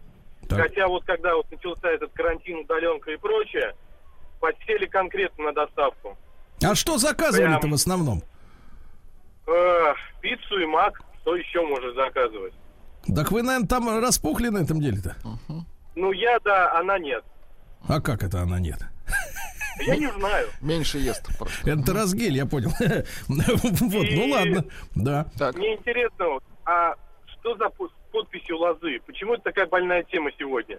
Нет, это не это сегодня, больная, это вчера началось. ак- Актуальная. Я поясню для тех, кто, для тех, кто, как говорит мой один товарищ, сошел, как говорится, с Нашли только что. автограф Нет, дело в том, что Александра в Питере, да, в да. Питере нашли автограф Александра Сергеевича и понеслось, вот, и пошли вот эти все истории. Да, но это не понять, это не объяснить, Ярославович, ну такая вот история. Шлют и шлют, Да, да, да. не Вот могу. пишет Файруш, что племена э, Контики переплывали как раз на плоте Юры Лозы. И Хирдал тоже. Да, да, да, совершенно. Да, взял в аренду. Давайте Александра, Саша из Сыктывкара. Саш, доброе утро. Да. Доброе утро, Саш, Сергей, Саш, вот скажи, скажи, пожалуйста, да. Саш. Да, Саш, в Сыктывкаре как э, доставочка-то развелась за последние годы? Нет, доставочка развивается, но я просто не пойму людей, когда дома сидят, что приготовить сложно, западло, извините за выражение. Просто Нужно уметь э, приготовить. Это же Так. искусство отчасти. Ну а твоя Времени женщина, хватает. она умеет так же готовить, как, например, эти э, суши, эти роллы Калифорния может сделать Крутят. она, а? Нет, однозначно домашняя еда лучше. А, да, в столовой, вот я, например, сейчас после на дистанционке домашнюю об- обязательно ем, а так в столовой приходилось. Но домашняя сто раз лучше, стопроцентная. Ну, чем Да. в столовке-то это естественно, понятно. Вот, давайте э, Вячеславу... по-. Да, да, понятно, понятно, Саша. Ну, консерватор, да. А, Слав, доброе утро. Да. Доброе утро. Слав, ну скажи, пожалуйста, а существует ли вот доставка еды, к которой ты привык? Ну, понимаешь, чтобы она была вот как в дорогом ресторане. Нет, я никогда, не, ну, еще ни разу не пробовал. Может, там когда-то будет, пока не пользуюсь. Но как раз, а почему я позвонил? Вот совсем недавно у нас был с вами опрос, кто лучше готовит, там, муж или жена, да? И я вот, как бы, естественно, э, рассказал жене, что я там в очередной раз ее опозорил в прямом эфире, на что она совершенно спокойно сказала, что, слушайте, милые мои, а как вам готовить?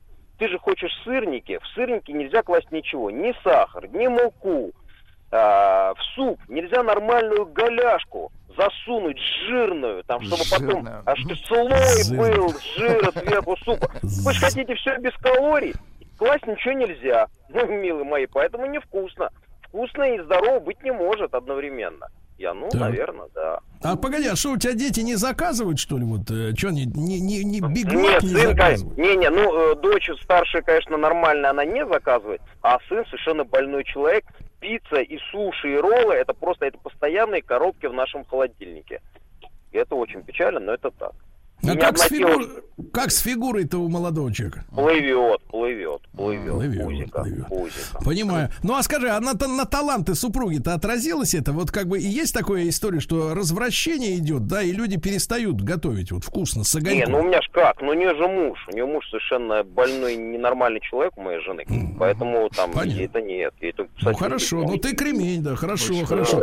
Да, спасибо, спасибо, Слава. Давайте Артур из Казани послушай. Как там в Казани же кухня замечательная, Владик. Я несколько раз был, кайфовал, отлично готовят и национальная, и вообще европейская, все круто и русское. А, давайте, Артур, доброе утро. Доброе утро, доброе утро, парни. Да. Прям от ваших слов слюни сразу потекли, не успел позавтракать. Вот. а, хочу сказать то, что сервисы доставок, на самом деле, мне кажется, это хорошая тема. Она облегчает жизнь во многом.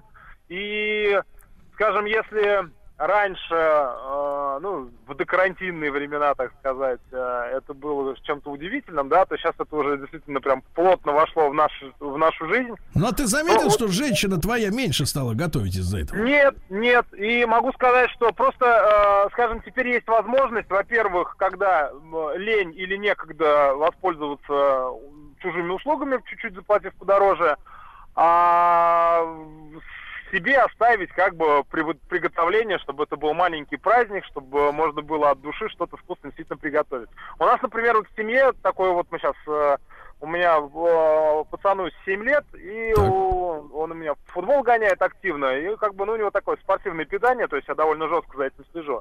Но у нас такое небольшое домашнее правило, что мы по вторникам обязательно едим полезную пищу, то есть всякую зеленочку отварную, там брокколи, цветную капусту. А, по еду когда нас- едите? А, а четверг у нас, наоборот, день нездоровой пищи, то есть у нас... Смотри, ну, так вот, ты, э, м, Артурыч, ты, я смотрю, диктатор местный, да? Ты смотри, так и до, до абьюзинга недалеко. Сергей Стилавин и его друзья. Друзья мои, ну что, из-за снегопада да, доставка еды подорожала. Вот в Москве даже при помощи снегоходов э, людям доставляют пищу на дом, э, съедобоваримую. Значит, короткий опрос у нас через Телеграм. Ребята, единичку отправляйте на номер плюс семь девять шесть семь сто три пять пять три три. Ваша супруга все равно готовит лучше, чем все вот эти вот готовые дела, да? А двойка нет, к сожалению, вот тягаться уже с качеством вот этой, так сказать, ширпотреба пищевого м, дома уже не могут. Давайте вот посмотрим, как у нас с готовкой. Давайте Марат висит у нас на линии. Марат, доброе утро. А, Да. да, здравствуйте, Сергей. Ну что, дорогой, повлияло вот на э, удовольствие от стрипнита домашней вот эта история с доставкой тотальной? А, Знаете, Сергей, вот по поводу темы могу сказать два момента. Вот. Первое, что готовить ли лучше, чем в доставках. Ну, я доставками вообще, в принципе, никогда не пользовался. А ресторанов, могу так сказать, моя жена готовит по количеству больше, что этого остается. И иногда приходится выбрасывать, что очень расстраивает. А второй момент, а, зачем нужна доставка, когда есть макароны? Это логично, Люблю но макароны, макароны, макароны. поста- не, ну, макароны одни и те же, а доставка им разная. Ну, как-то вот так сложилось, что доставка... А сколько ж тебе э, лет-то, Маратович? Мне 33. 30. Смотри-ка, а в 9 лет уже дети рассуждают, разница между вами небольшая, всего 20, э, так сказать, с небольшим. А вот девятилетние уже говорят, давайте-ка лучше закажем, чего париться, лучше погуляем. Давайте Сережу послушаем. Сереж, доброе утро. Доброе утро. Сереж, ну что, испортилось, испортилось качество готовки дома из-за доставки? Нет. И однозначно. Потому что я, во-первых, даже с собой беру покушать. Благо есть возможность э, это все подогреть. Вот. И с удовольствием употребляю первое и второе. Другой вопрос, что начал э, проблема со спортзалом исчезла. Так. Вот. И поплыл немножко, да, на домашнем. Хотя и- идет э, питание в 12 первое, часа в 4 второе, вот такое как бы раздельное. Очень Ну, а. Сережа, а Сережа, а по претензии к тому, что поплыл немножко от домашних, не слышишь? Что, мол, типа, пора бы тебе, Сереня, сходить там подкачаться. Да, есть такое.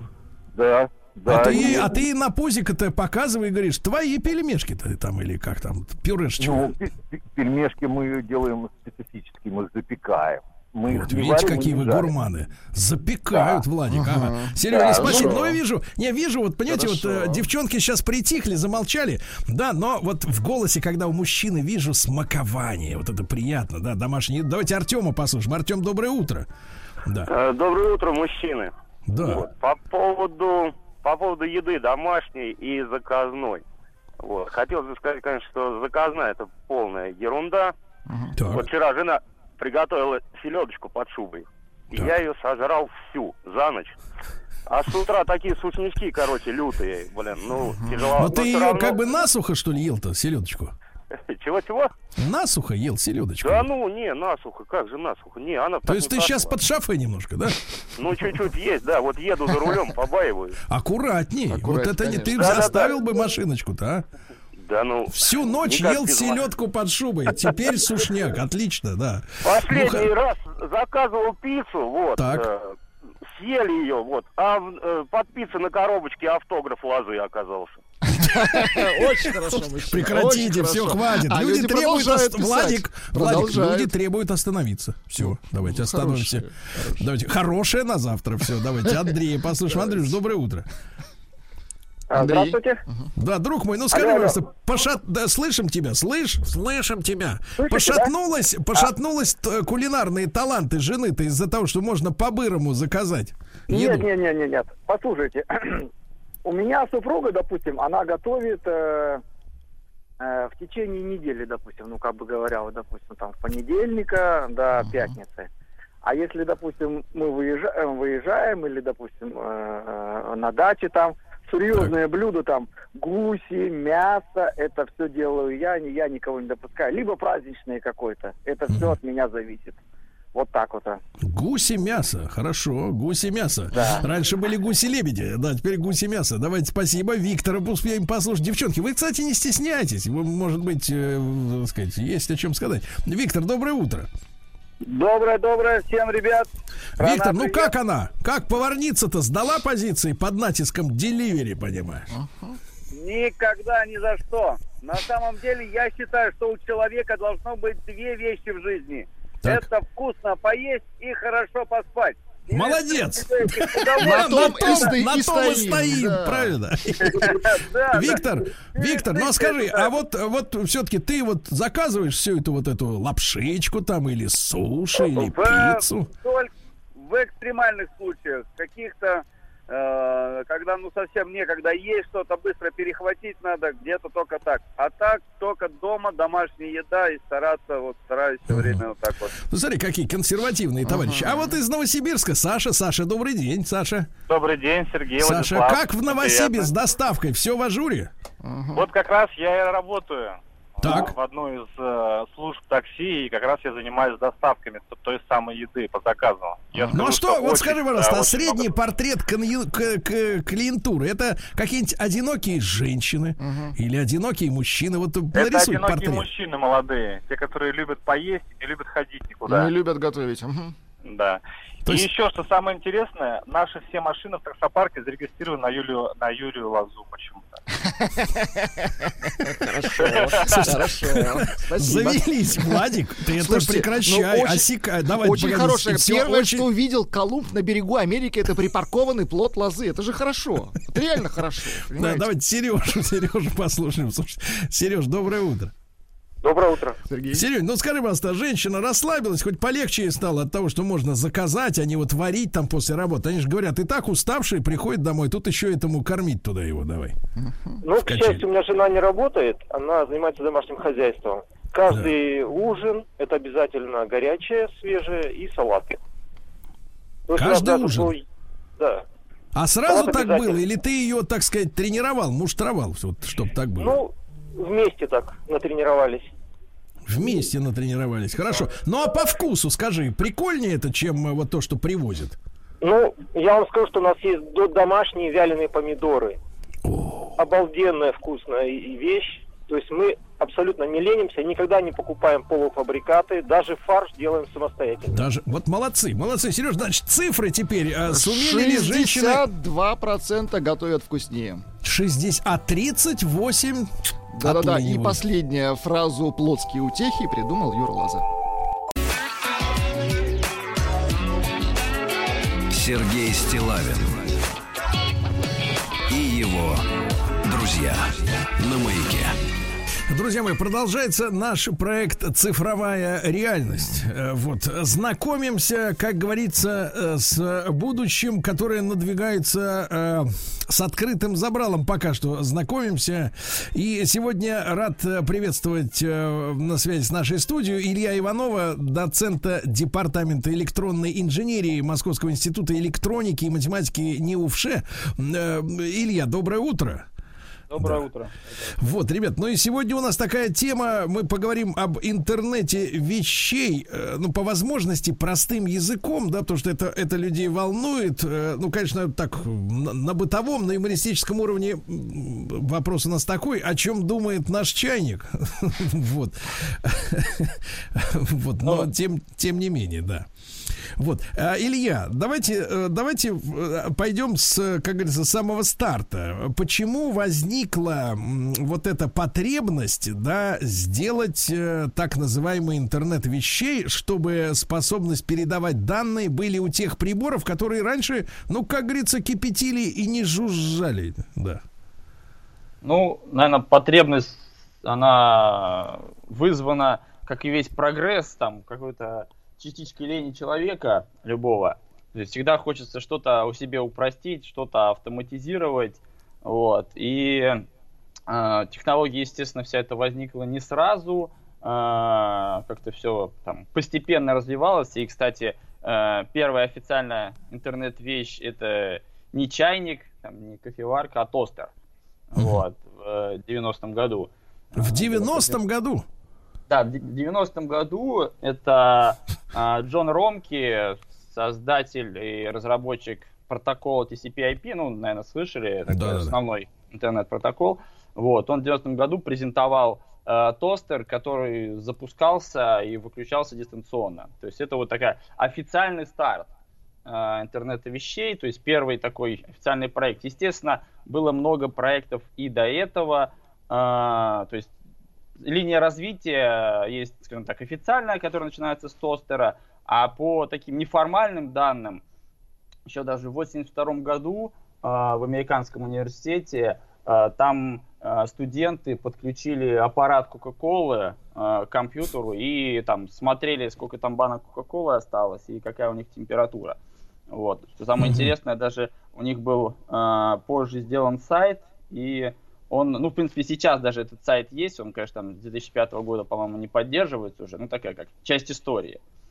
Вот, э, различного рода проекты, э, напоминающие концепты, напоминающие интернет вещей, были еще и в Советском Союзе. Э, ну, такой относительно э, современный, да, проект Советского Союза, это в 1987 году был э, интересный концепт, э, назывался «Сфинкс». Э, суперфункциональная, интегрированная коммуникативная система. То есть, э, если на него посмотреть, ну, в принципе, в интернете можно найти информацию, и даже внешние представленные картинки из журнала этого концепта, то есть это реальные прототипы, такие аналоги наших современ... нашей современной техники. То есть там есть что-то подобие там и смарт-часов, там плоские мониторы, даже что-то наподобие фитнес-браслета. Но это была просто идея. Э, да, это концепт, он не дошел до какой-то реализации. Вот, ну, причин там можно много всяких э, и, и прочитать, и там самим mm-hmm. додумать. Вот, но да, это был просто концепт, но тогда уже э, люди, скажем так, э, ученые э, разработчики, они думали наперед и уже как-то планировали наше будущее. Да, Илья, ну вот смотрите, э, вы упомянули тостер, да, который, ну, официально в 90-м году, да, э, получил, э, ну, скажем, сегодняшним языком, дистанционное управление, управление. да? да? То да. есть вы едете домой, отсылаете, как говорится, например, команду с телефона, с приложения или смс ну, как угодно, и в тостер врубается, вы вваливаетесь в дом, а оттуда вам навстречу прыгает хлеб с колбасой такой. Все замечательно и хорошо, но это как бы дистанционное управление. Но мы же понимаем, что интернет вещей, да, э, это когда вещи вот эти начинают общаться друг с другом и с каким-то центром, надеюсь, не внеземным, э, по своему усмотрению. То есть э, мы как бы не при делах, мы не, мы не участвуем в этом диалоге, в этом потоке информации, да? Вот это зачем? Зачем тостеру надо выходить в интернет и что-то там о себе сообщать, условно говоря. Вот в чем здесь задача? Ну, э, смотрите, в процессе эксплуатации, естественно, там человек э, старается минимизировать э, участие человека. Вот, это задача целого раздела науки, скажем так, да, техники, связанной с автоматизацией. Это началась еще задолго до появления интернета вещей, вообще задолго до появления этого термина. Э, сам, скажем так, э, вот то, что вы сказали, пример с тостером, да, э, пример вообще с бытовой техникой. То есть это же э, малая часть, малая часть э, всего интернета вещей. Большая часть даже занимает э, какие-то технологии, связанные с промышленностью, с социальной сферой. И там э, вещи, они они пока что еще не снабжены тем интеллектом, да, чтобы самим придумывать какие-то э, действия, совершать какие-то действия. То есть у них есть алгоритмы. Uh-huh. Есть э, вся система интернет-вещей, она состоит же из э, вполне э, понятных э, компонентов, вполне понятных составляющих. То есть все начинается с каких-то э, датчиков. Да. да? То есть э, датчики. То есть, то есть, э, Илья, то есть, Илья, да. это изначально это потребность в самодиагностике, условно говоря, да? Как в автомобилях есть, например, датчики износа колодок тормозных, когда тебе сигнализируют, что их пора менять, ты туда не залезал, а он тебе сам говорит, пора менять. Э, и так в широком смысле, вот, вот то, то есть самодиагностика, да, вещей, процессов, технологий. Ну, как бы, скорее, не самодиагностика, а, а такой непрерывный контроль. То есть э, тостер, тостер, он э, ждет ваш дома, э, ждет дома в режиме ожидания. То есть э, или, или он подключен там к системе э, там, GPS, да, и он смотрит, э, как, как вы перемещаетесь, и понимает, что если вы уже в радиусе там 5 километров от дома, да, пора загружать хлеб. Вот. Или же он просто ждет команды э, от приложения, что вы подъезжаете, нажмете кнопочку. Вот. То есть он сам по себе не, не догадается, да? Или, например, у вас э, настроена ваша система таким образом, что э, вы всегда дома там в 6 часов вечера. да, и, соответственно, к этому времени все должно быть готово. Илья, ну вот смотрите, с моральной точки зрения, э, в принципе, я так воспитан, что прогресс, да, научно-технический, он решает какие-то проблемы. Но здесь, понимаете, появляется какой-то новый образ жизни, да, э, в котором не проблемы решаются, а просто появляются какие-то новые опции, которые раньше отсутствовали. И я, конечно, понимаю, что я консерватор, но я не вижу особой, э, как говорится, проблемы самому нажать на кнопку и засунуть туда хлеб. Я потеряю на этом буквально, ну, условно говоря, минуту-две, да, э, своего времени. Или там, если кофе она, эта машина сделает, прежде чем я нажму на, не, на ее кнопку, да, то есть, как бы а, эти, эти все фишки, они не решают проблему. У меня не было проблемы до этого с тем, чтобы э, есть тост по времени, да, или кофе сделать. А, а как бы получается, что это какой-то дополнительный такой additional сервис, да, э, и зачем он, зачем эти усилия тратить на создание вот этих всех вещей, для меня вот лично не очевидно. А, ну, смотрите, Сергей, а, как я уже сказал, то есть э, интернет вещей в том понимании, э, что вы говорите, э, а по сути технологии умный дом, то есть тест, тостер и вот вся ком- комфортная обстановка дома, да, это все технологии умный дом. Но интернет вещей это далеко не это. И в первую очередь, в первую очередь, это промышленность, там какая-то инфраструктура городская, то есть социальная сфера. А, то есть там это в принципе нужно, да, то есть повышение, а, повышать автоматизацию а, на предприятиях, да, повышать тем самым уровень безопасности всех этих процессов, естественно, минимизировать какие-то затраты. А уже оттуда, да, из этой сферы потихонечку различные технологии перекачивают и в нашу бытовую жизнь. Вот. А, ну, люди разные бывают, да, и бывают консерваторы, бывают, которые тянутся за всеми этими гаджетами, все в них обвешенные, да, то есть разные крайности, да, бывают. То есть э, человек есть, который боится всех этих технологий, ходит в шапочке из фольги, да, а есть люди, которые, ну, просто они там светятся все от этих всех э, смарт-часов, э, пестрых там каких-то там девайсов и прочего, и прочего. А, ну, просто, ну, надо, наверное, какой-то разумный а, комфорт, да, у человека, ну, вы понимаете, стрессовая... Илья, Илья, проблема-то, проблема-то в том, мне кажется, очень большая заключается, что у человека нет выбора в этом смысле. То есть я, например, уже сегодня я не могу сказать, и это на официальном уровне, да, на официальном уровне я не могу сказать, что, ребята, знаете, а я вот хочу жить без смартфона.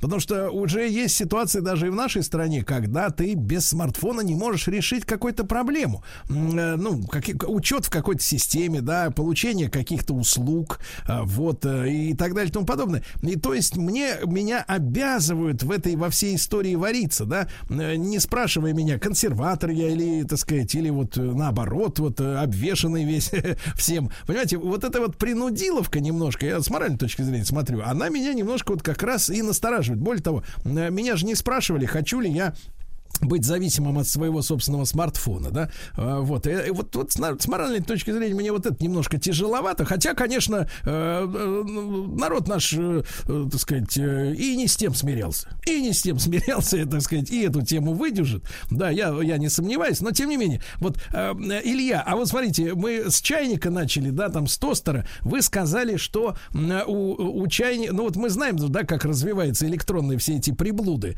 они становятся все умнее, умнее, все производительней. И так вот я гипертрофированно, гротескно, может быть, скажу, что в какой-то момент э, чайник сможет, э, сможет быть умнее своего владельца. Может нахамить владельцу. Да, и если сегодня мы говорим, например, на, на, например, вот это вот, смотрите, автосервис, ну, например, книжки есть такие, интернет для чайников, да, вот сегодня, да, есть термин, да. А тут получается, что чайник даже может быть умнее чайник того, на кого рассчитана эта книжка. Вот насколько, насколько, как вы думаете, будет простираться меняться, ну вот именно интеллектуальные способности э, приборов, которые нас окружают. И, конечно, самый главный вопрос, а, будут ли они за нами следить? А, потому что я уже несколько месяцев назад читал новости о том, что на каком-то там таможенном терминале, по-моему, обнаружены, э, привезли к нам, по-моему, везли утюги, а в этих утюгах-то уже э, блок связи с интернетом и самое, что, в общем-то, такое досадное, как бы так сказать, микрофон.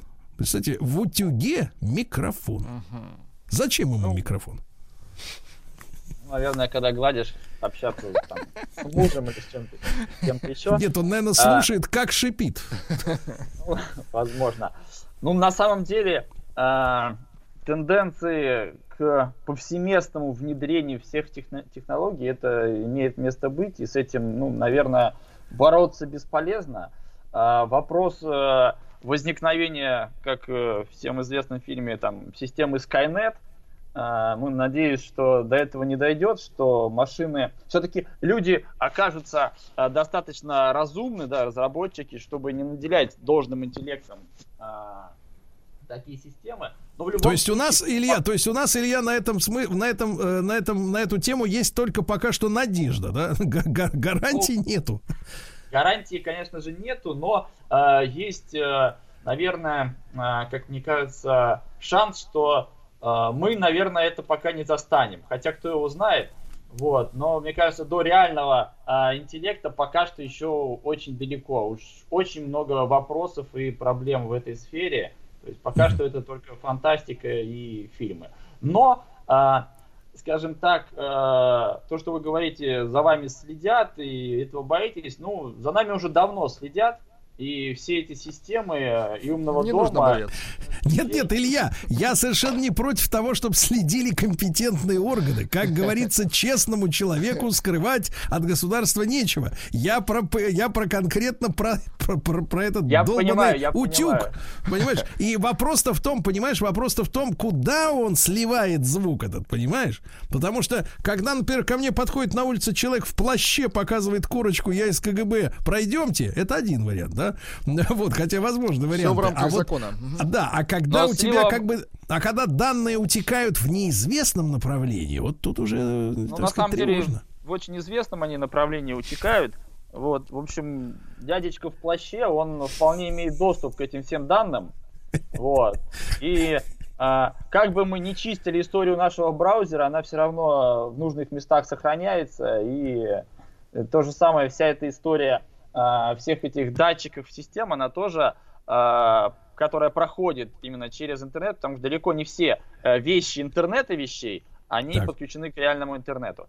Вот. А все, что подключено к реальному интернету, все сохраняется э, какое-то время. И это, кстати, одна из проблем, да, то, что а, огромное количество, это просто миллиарды всех этих э, элементов, датчиков прочих э, составляющих, и они генерят огромный трафик, который где-то как-то оседает, Хранить надо. так, Да-да-да. какое-то время. Ну, его не надо прям хранить, но он Да. оставляет А- след.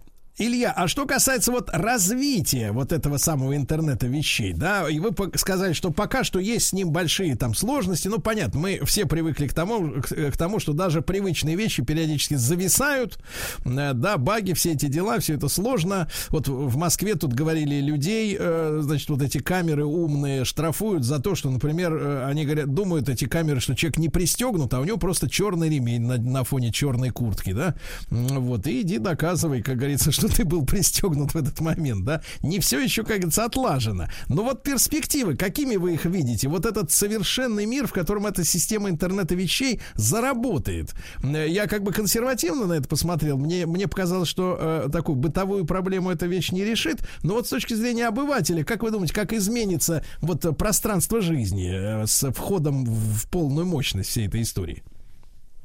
А, ну, на самом деле, понятно, понятно, что э, во всяком случае в больших городах, больших городах э, подобные системы, они э, ну, будут повсеместно. Так. То есть э, количество систем, которые, скажем так, за вами следят, хотите вы этого или нет, э, которые э, ну, не просто там следят, да, и сообщают компетентным органам, а которые принимают какие-то э, действия, э, направленные на, скажем так, ваш комфорт, на самом деле. в Ну, мы знаем очередь. эту фразу из американских фильмов ради вашей безопасности, да? Да, да, да, да, да, да. да. Вот. А, Сказать, дать точный прогноз, э, когда это произойдет, э, в каком виде это будет, ну, крайне сложно, потому что даже э, там компании, производители, там, мировые гиганты, да, они, делая свои там прогнозы по количеству устройств, э, ошибаются на десятки миллиардов. Вот, и ну, как бы мне это, наверное, э, скажем так, не с руки давать такие прогнозы. Вот. э, Но одно могу сказать, что будущее такого плана неизбежно, и э, рано или поздно э, мы, скажем так, будем вынуждены, и, скорее всего, даже не сможем без этого обходиться. Ну, даже вы уже сейчас привели пример, да, когда невозможно обойтись без смартфона. Да, вот. да. А, Илья, я имею в виду, что вот смотрите, а, ну представь себе какую-то бытовую картину. Ты вышел, вышел, например, я представляю себе такую вот картину. Я человек фантазийный. Выходишь ты на кухню, вот, а там на тебя так очевидно, что смотрят и чайник, и тостер к тебе так повернулись, знаешь, как бы, как бы в кавычках лицом, и пылесос подъехал, и такие все смотрят на тебя, и такие говорят тебе, мы тебе сегодня ничего делать не будем, ты оштрафован застрахован, потому что ты думал не о том. Или сон тебе приснился не тот, который должен сниться приличному человеку. И ты вот такой стоишь посреди кухни и понимаешь, что, в общем-то, обложили по полной уже. Но это так, это я фантазирую, конечно. Хотя, я с другой стороны... такого еще может быть, даже и не будет, да, но э, выйдя, зайдя на кухню с зубной щеткой во рту, да, и махнуть головой чайнику, что пора закипать, я думаю, это вполне реально. Вот, подобные системы уже, в принципе, э, в том или ином виде можно сейчас реализовывать. Ну, там, по хлопку, по кивку и так далее.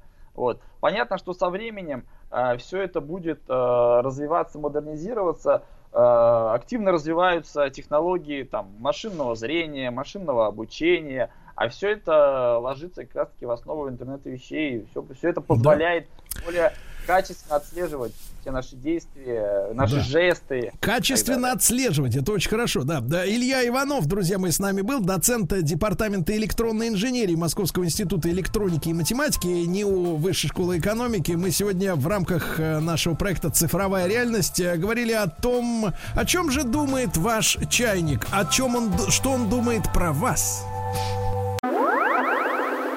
Встаньте в круг. Уже стою. Возьмитесь за поручни. Где? Закройте глаза. Дышите глубоко. Не подглядывайте. Гость из будущего. Ужас какой. Друзья мои, наш проект «Гость из будущего» продолжается. Я рад приветствовать Александра Анатольевича Кононова, члена Ассоциации футурологов, члена Российского философского общества, кандидат технических наук. Александр Анатольевич, доброе утро. Доброе утро. И сегодня мы в нашем цикле «Гости из будущего», друзья мои, э, рассмотрим перспективы систем социального контроля. Э, как видеонаблюдение через камеры, установленные да, на столбах, э, так и через социальные сети. Александр Анатольевич, ну а какую вы видите вот в этой системе задачу главную? Давайте начнем вот с цели этой системы. Что, а, так сказать, создатели и те, кто это финансирует и стоит за всей этой историей, э, хотят получить э, в конце концов? Но главное это получить большую безопасность, потому что э, все позволяет, э, так сказать, нам э, контролировать э, то, насколько значит, безопасно действует каждый из нас. И вообще говоря, вот, допустим, китайцы очень хорошо это сформулировали, они там как бы э, номер один сейчас в продвижении концепции большего доверия, кредита доверия. Вот, и они это сформулировали именно э, таким образом, что вот э, э, совершенствовать систему доверия, это значит вот поистине прекрасно, а вот разрушать эту систему, это отвратительно. И вот они на этом строят, вот сейчас там экспериментируют системой значит, вот этого рейтинга доверия или кредитного рейтинга, там как угодно.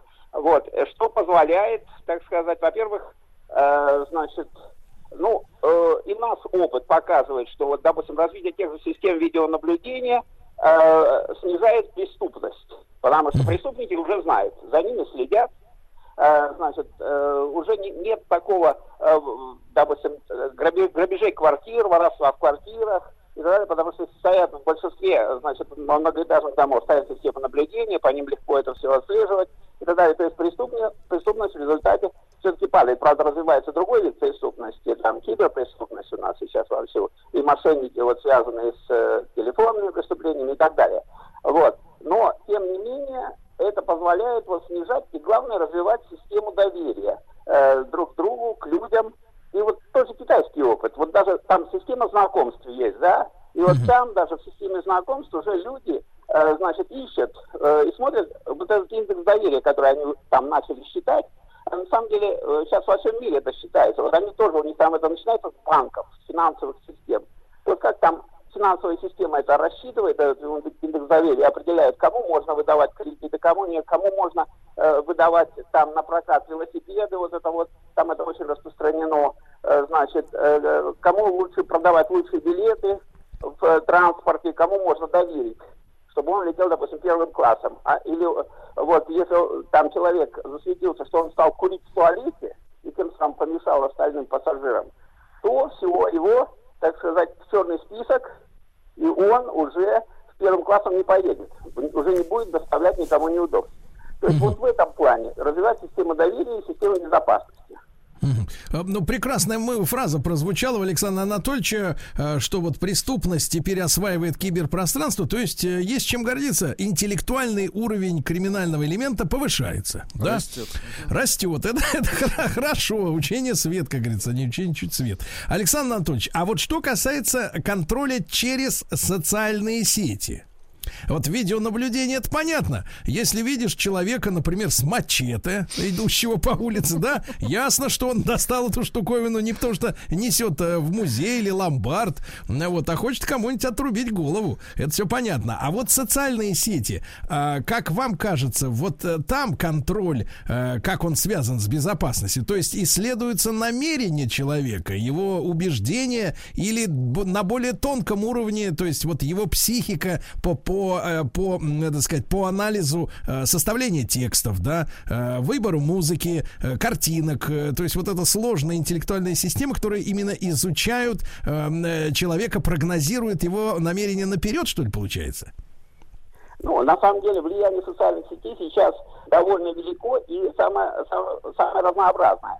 То есть вот, к примеру, вы акцентировали на одном моменте, что действительно это важнейший момент, что сейчас и кадровые службы, и даже вот э, системы знакомств, и системы, которые вот сейчас там профи.ру, которые помогают там репетиторам устраиваться и другим специалистам находить работу там, а вот, они ведут свои рейтинги там и по социальным сетям в том числе анализируют, и все, все это делает искусственный интеллект, и уже даже те, кто организует вот эти системы рейтингов, они уже перестают понимать все алгоритмы этого искусственного интеллекта. Э, с тем, кстати, столкнулись и в Китае, они уже не понимают, как искусственный интеллект там эти рейтинги расставляет.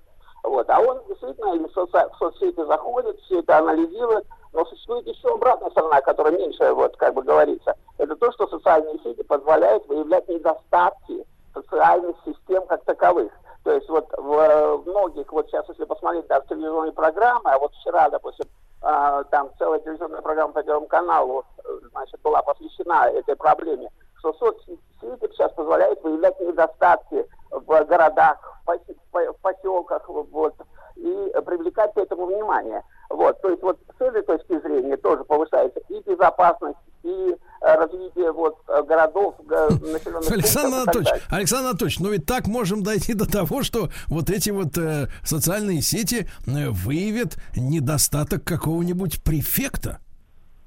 А, а это происходит. А происходит. А вы посмотрите, вот сейчас э, боюсь соврать субъектом федерации, не буду его называть на всякий случай, но буквально вчера показывали вот такого субъекта, который, значит, по которому, э, благодаря вот влиянию, так сказать, людей, э, было выявлено, что он взяточник, что у него родственники там э, роскошествуют вовсю. И вот он сейчас подвергается суду, ну, в общем, не буду называть э, в эфире, чтобы на, не ошибиться на всякий случай. Я все-таки не специалист в этой области правовой. Но вот, пожалуйста, это вот прямо сейчас вы можете наблюдать в новостных программах.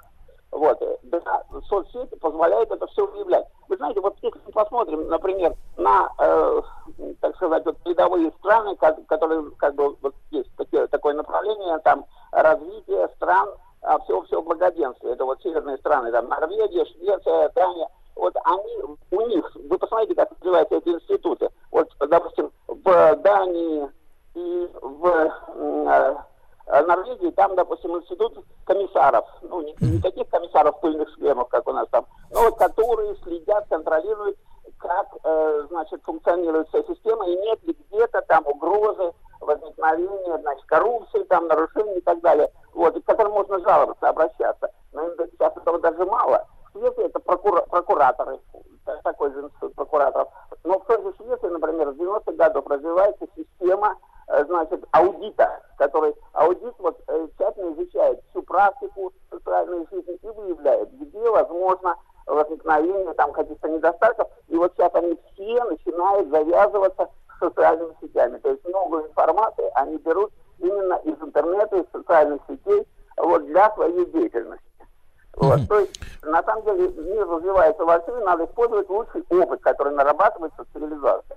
М. Александр Анатольевич, а как вы думаете, э, вот несмотря на эти, значит, вот благоденствие э, комиссаров и прокураторов, какое прекрасное слово, вернувшееся к нам, так сказать, через два тысячелетия в обиход, да? Вот. А скажи, пожалуйста, а вот Брейвика, они как проморгали-то? Э, так сказать, вот э, в странах благоденствия. То есть получается, что наступает период, э, так сказать, затаиш, затаившихся террористов-одиночек, что ли, получается, потому что как только идет какой-то сговор, да, там между несколькими людьми, он тут же всплывает, то, что у них есть коммуникация. Но вот такие люди, как Брейвик, который сидит сейчас и в двухкомнатной, кстати, камере в тюрьме, потому что благоденствие, да, и требует обновить свою систему Sony PlayStation, по-моему, с третьей на четвертую хотя бы. А ему говорят, да пока потерпи, браток, лет через 10 обновим. Значит, вот э, что, что же происходит вот с, м, в этой системе, да, тотального контроля с людьми, которые, ну, имеют, как бы так сказать, антисоциальную, агрессивную, да, какую-то вот свою природу, гормональную или психическую, да, то есть э, вот э, будучи зажатыми этими э, органами контроля, камерами, соцсетями, рейтингами, да, доверием, вот этим всем, э, это вот, конечно, наверное, скорее, скорее к психиатру вопрос, но тем не менее, с вашей точки зрения, как футуролога, да, вот люди, которые э, находятся под этим давлением, вот им хочется гадость сделать, хочется харкнуть на улице, да, а он знает, что его снимают, ему рейтинг снизит, он в первом классе не полетит, он сдерживается, а злоба-то к- копится, а? Во рту. Да, на, на- на самом деле вы за- затронули совершенно правильную проблему. Вот, и, естественно, ни одно общество у нас не является идеальным.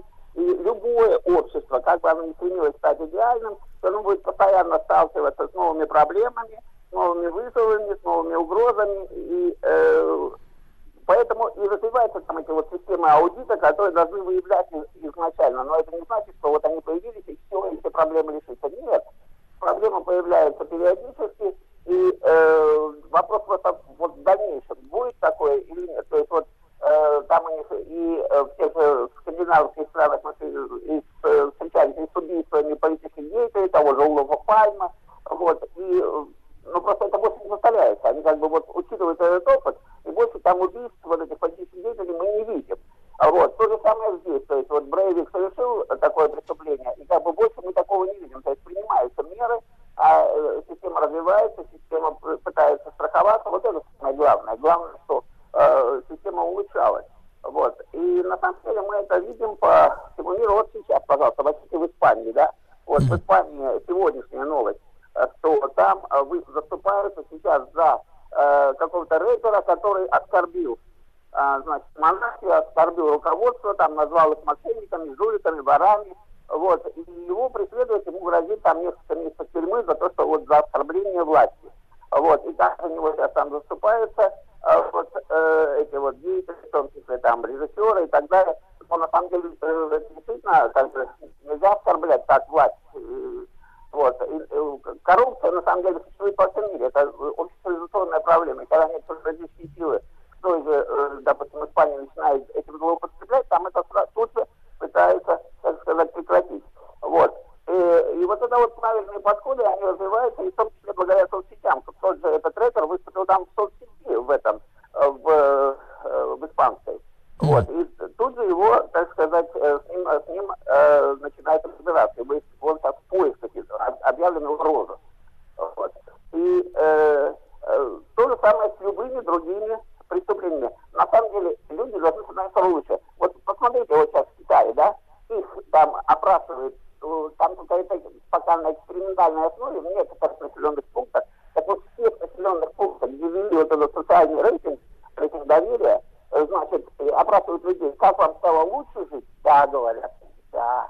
Люди стали вокруг лучше, стали внимательнее, стали безопаснее на дорогах стало. Вот. То есть, вот, То есть, то есть, а, то есть, вот смотрите, жить стало лучше, жить стало веселее, как говорилось, опять же, не, так сказать, не, не 10 и не, и не 30 лет тому назад, друзья мои, Александр Анатольевич Кононов с нами на связи, кандидат технических наук о перспективах контроля безопасности. Встаньте в круг. Уже стою. Возьмитесь за поручни. Где? Закройте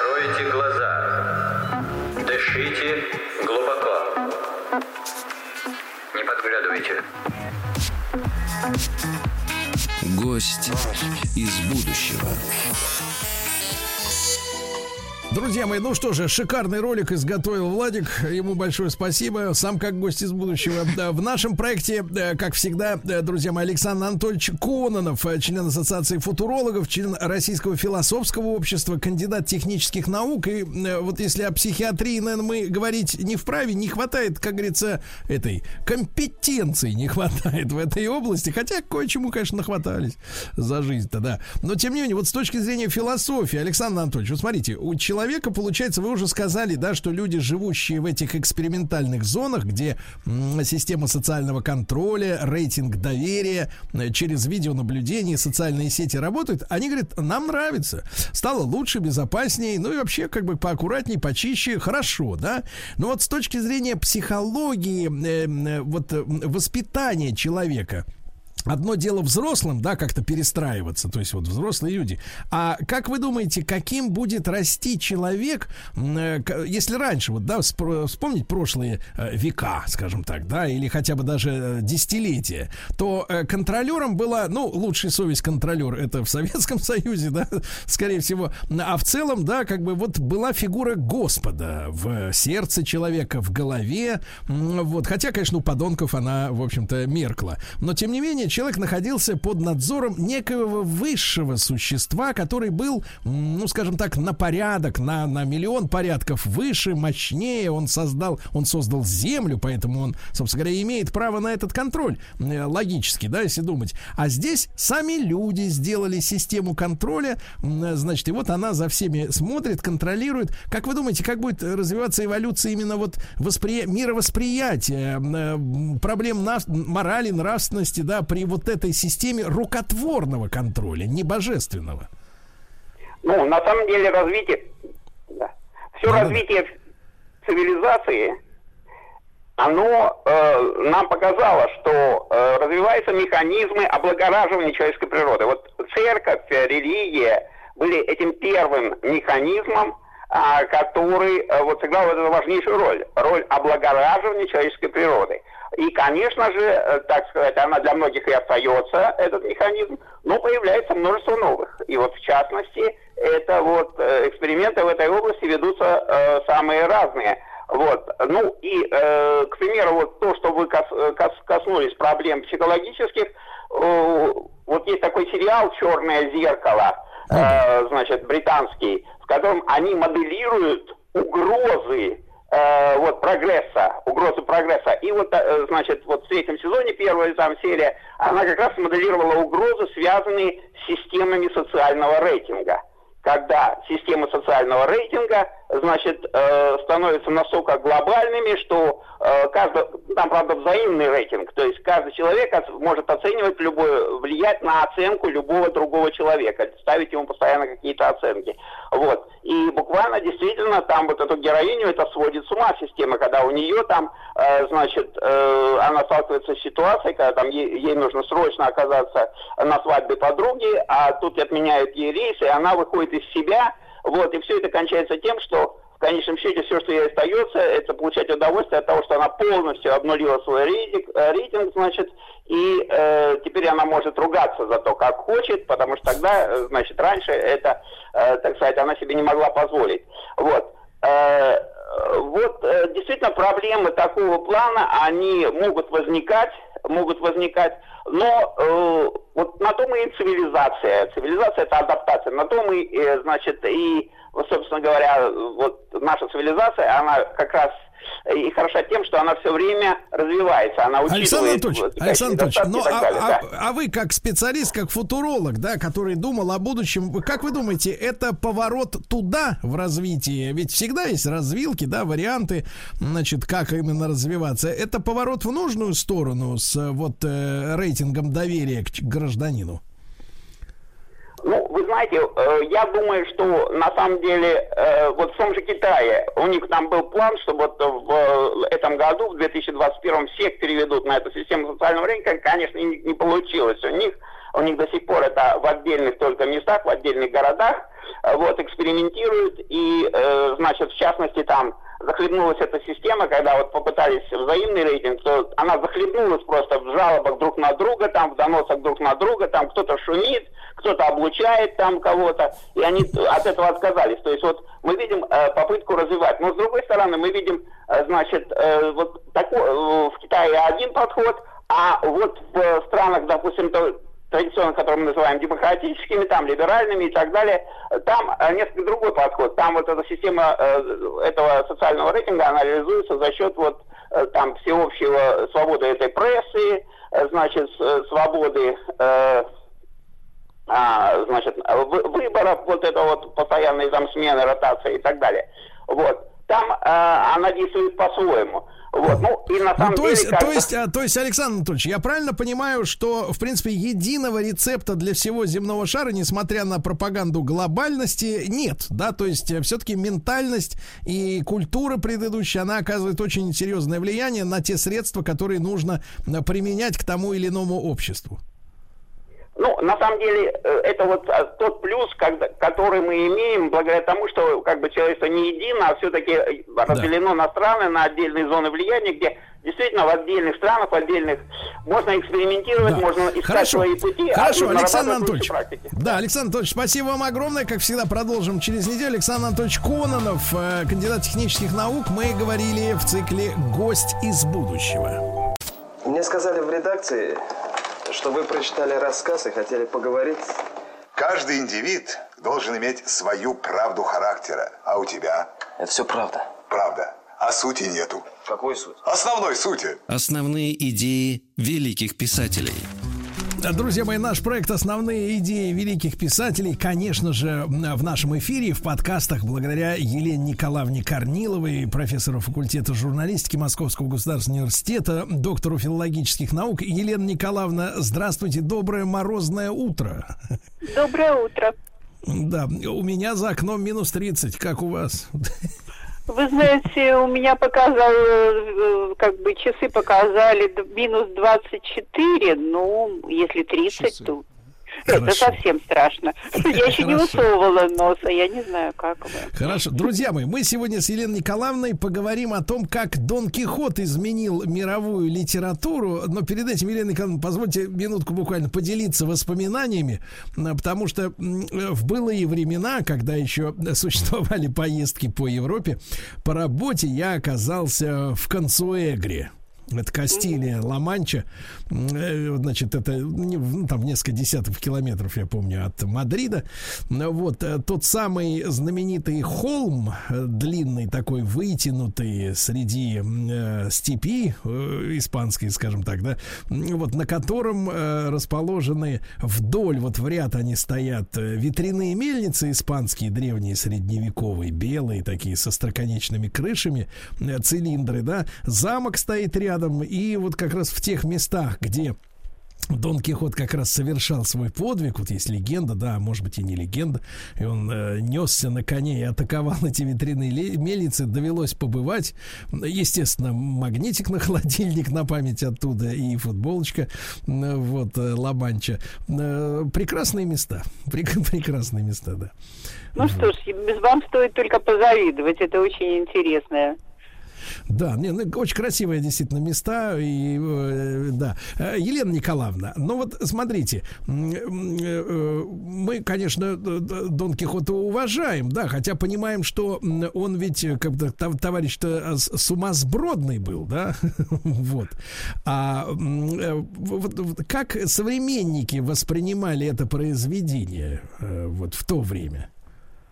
Ну, честно говоря, современники восприняли это с большим э, энтузиазмом, потому что когда вышла первая часть Дон Кихота, то э, он, в общем, был крайне востребован, этот роман, и даже вышла подделка под него, то есть э, вторую часть написал некий, как бы, э, человек, который вот претендовал на э, авторство этого романа, и если есть попытки, как бы, продолжить роман и заработать на эти деньги, на это как бы какие-то средства, то вы понимаете, что роман востребован очень даже. Но ведь это был роман изначально пародийный, да, он был, он был и комичный, удивительно комичный, потому что Сервантес задумал пародию на рыцарские романы.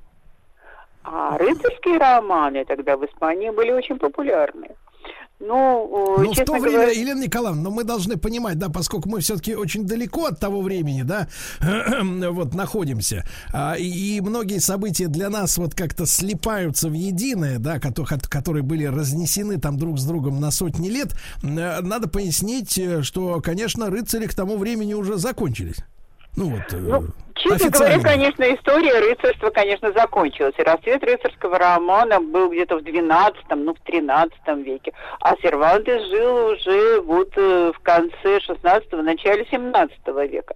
Но дело в том, что в Испании вообще эта традиция была э, более дол долговременной, что называется, потому что испанцы ведь очень долгое время отвоевывали свою территорию у мавров. И это отвоевание закончилось вот-вот, чуть, чуть раньше рождения Сервантеса, да, потому что реконкиста семь веков длилась, и э, рыцари, которые как бы сражались с маврами за христианскую идею, они были в Испании вот еще живы. А потом, соответственно, Испания имела вообще бесконечное количество и других как бы войн, потому что была экспансия в Америку, да, и э, захватывались какие-то колонии, и испанцам приходилось наконец сражаться с турками турками, которые тоже собирались, в общем, распространить мусульманство на территорию всей Европы. И Сервантес был одним из тех, кто принимал самое активное участие в этих сражениях. Вы, наверное, помните, да, что он ведь был солдатом и сражался в битве при Лепанто. Это э, 1571 год. Это очень важное событие для истории Европы. На самом деле мы, конечно, уже об этом не помним, кажется, да, ну или немногие об этом помнят, но ведь турецкая экспансия, турецкий флот и Османская империя, вы понимаете, что она была угрожала не только как бы Южной Европе, и э, Греция была захвачена, и вот испанцы вынуждены были сражаться в Средиземном море, и эта битва положила конец как бы морской экспансии турок на восток, но, э, ну, простите, на запад, но, э, соответственно, Сервантес получил в этой битве страшное ранение, он э, потерял практически левую руку, то есть левая рука у него как бы существовала, но она была обездвижена, и он превратился в калеку, то есть он принес себя, что называется, на алтарь Отечества. Елена Николаевна, а э, почему был тогда, соответственно, вот э, мы фиксируем расцвет рыцарского романа, да, именно из-за этих сражений, да, это была какая-то ностальгия такая по своим предкам, э, почему, ну, вот я имею в виду не сатирических, а реальных? Да, дело в том, что сам Сервантес ссылается и на рыцарский роман, который назывался «Амадис Гальский», который считается, и Дон Кихот подражает Амадису Гальскому. Э, и действительно, вот в Испании был интерес к этим рыцарским романам, потому что не только Амадис Гальский был очень популярен, был Пальмерин английский, был Бельянис греческий, подвиги Эспландина и так далее. То есть была гора этих рыцарских романов, и люди зачитывались ими, потому что это была иллюзия. Это была фантастика, это был, ну, если хотите, виртуальный мир. Вот наши современники погружаются за всякие компьютерные игры. Всем нравится «Игра престолов» почему-то, да, вот все играют в Ну, ну, то есть в игры. наше время, если сравнить, это вот э, как раз переход, например, от э, м, таких глубоких и э, умных фантастических романов к фэнтези, да, когда вот намешано прошлое и будущее, и магия, и, и люди, вот все в одном. Но главное, чтобы не думать, верно. не думать, что за окном сейчас происходит. Да? Да, да, потому что фантастика была совершенно невероятная, и потому что бедняжкам, как бы рыцарям приходилось сражаться со всякими чудовищами, ну вот с великанами, например, да, или с различными воплощениями зла, с, с- ужасными монстрами, и чего только не было. И на пути рыцарей встречались какие-то вращающиеся замки, и волшебники исчезающие, ну и потом в ры- рыцарский роман это всегда роман э, о прекрасной даме, потому что там присутствует прекрасная дама рыцаря, это любовь страстная, нежная, э, тонкая, как бы со всеми э, психологическими оттенками. Рыцарский роман, между прочим, один из э, родоначальников, что называется, психологического любовного романа в европейской традиции. Поэтому вот это нравилось, это было интересно, этим зачитывались, хотя, конечно, никто к этому серьезно не относился. И, честно говоря, ведь не только наш э, нищий бедняжка э, Алонсо Кихана добрый э, свихнулся, но вообще, когда он э, вот странствует по Испании, он встречается с очень многими людьми, которые знакомы с рыцарскими романами, все о нем знают. Ну, например, трактирщик, да, который якобы является королем, живущим в замке и посвящает как бы нашего э, бедного сумасшедшего Идальга в рыцаре, или там э, вот даже Бродобрей, или священник, все они читали эти рыцарские романы, все знают. Поэтому вот это такая была популярная традиция. А Сервантес прекрасно понимал, что это, конечно, все ложь, смешная, комичная, ненужная ложь, и он пытается создать некую пародию на такой роман, поэтому изначально роман очень комичен. Он комичен по сути, и когда вы начинаете читать, вы поражаетесь как бы тому, что происходит с главным героем.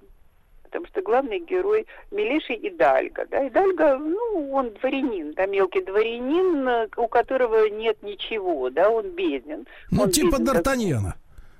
Ну да, беден как церковная мышь, но в Испании это было даже страшнее, потому что вот чуть э, моложе, э, скажем, Сервантеса был такой известный испанский писатель Франциско Кеведо, он тоже был сатирик, и с очень острым языком он говорил, что, конечно, испанские Дальго, Кабалеро, они такие как бы гордые, да независимые, они э, э, предпочитают носить дрявую одежду, а не штопать, потому что штопанное это, это уже все, это никуда не годится. Лучше с, дыр- с дырами. И вообще вы можете встретить великолепного Идальга в роскошной шляпе, в длинном плаще и в перчатках, но только под этим плащом больше ничего нет.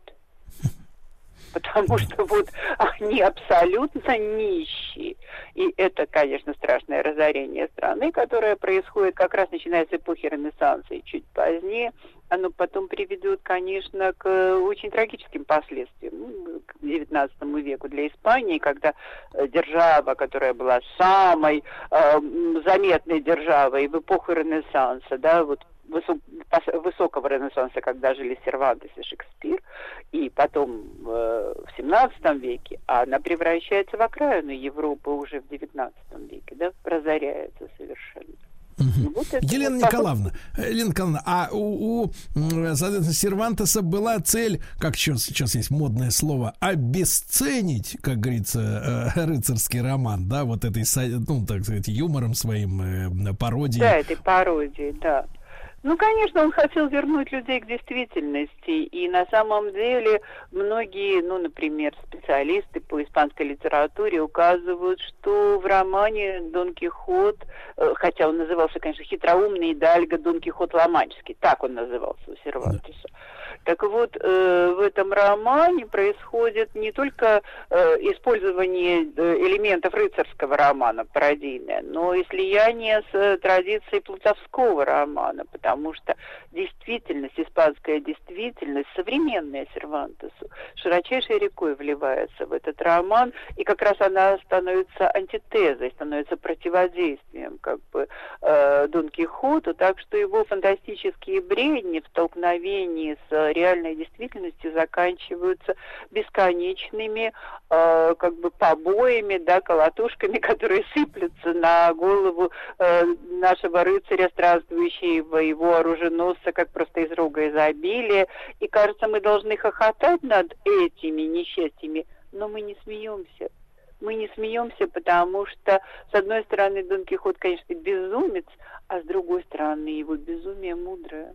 Это такое невероятное, мудрое безумие, которое открывает нам уникальные вещи, потому что странствующий рыцарь это э, тот самый человек, который пытается э, внести в современную такую, э, в общем, достаточно, э, я бы сказала, буржуазную действительность, потому что уже черты вот этого нового капиталистического устройства, это жадность, это стяжательство, они сталкиваются с уникальной рыцарской э, моралью с этикой, которая э, заставляет нас признать Дон Кихота, Дон Кихота мудрым из мудрейших тем человеком, который пытается спасти этот мир. Поэтому роман-то философский, по сути. Роман глубочайший по своим идеям. И самое интересное, что э, Сервантес, вот этот несчастный коллега, который, между прочим, попал в рабство, в рабство попал к, Алж... к алжирскому бею, потому что корабль, на котором он плыл домой, возвращался в Испанию, был захвачен пиратами, он пять лет был, сидел в ошейнике железном, да, и был рабом. Так вот, этот человек, он усвоил все идеалы э, гуманистов. Вот этот ренессансный гуманизм, это идеология возрождения – она э, фактически вложена им в уста вот этого безумного сеньора Дон Кихота Ломаческого. И это невероятная антитеза, да, невероятное вот э, явление, которое позволяет Сервантесу очень точно оценить свое время и очень точно нам его показать и показать истинные ценности.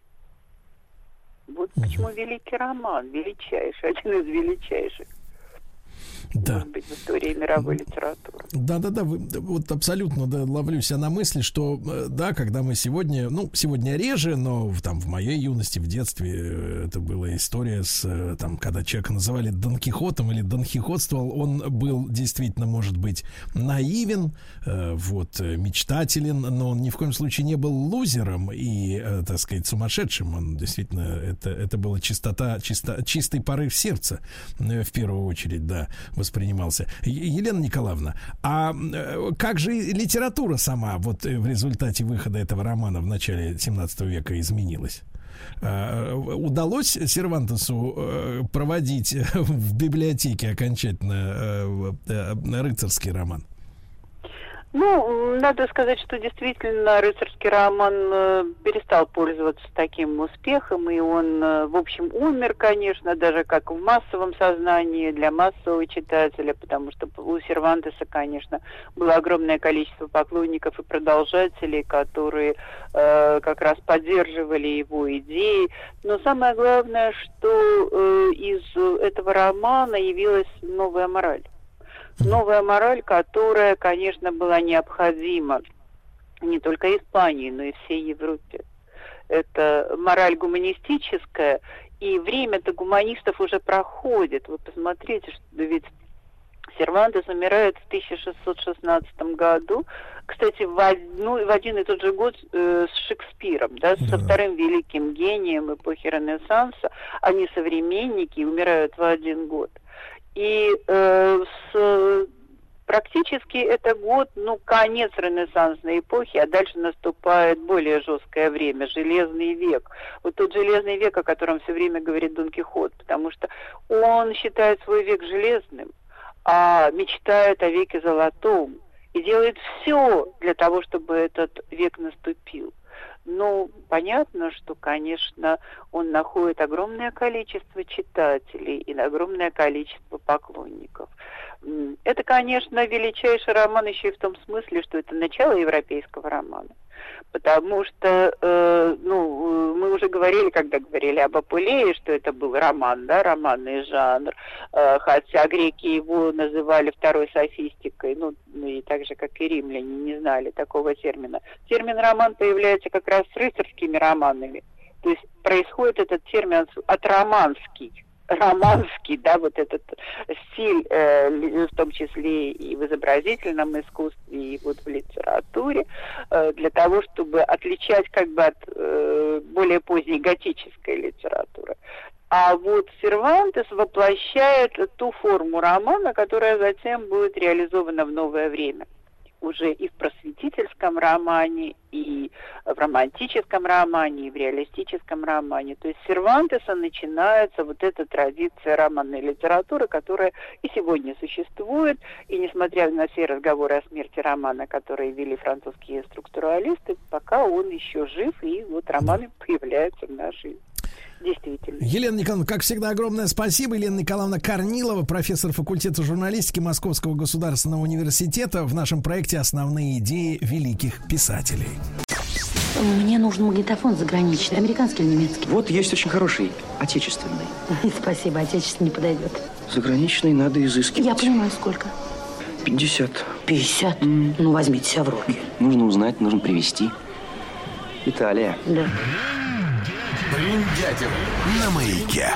Дорогие друзья, а, новый сезон брендятины э, стартует сегодня.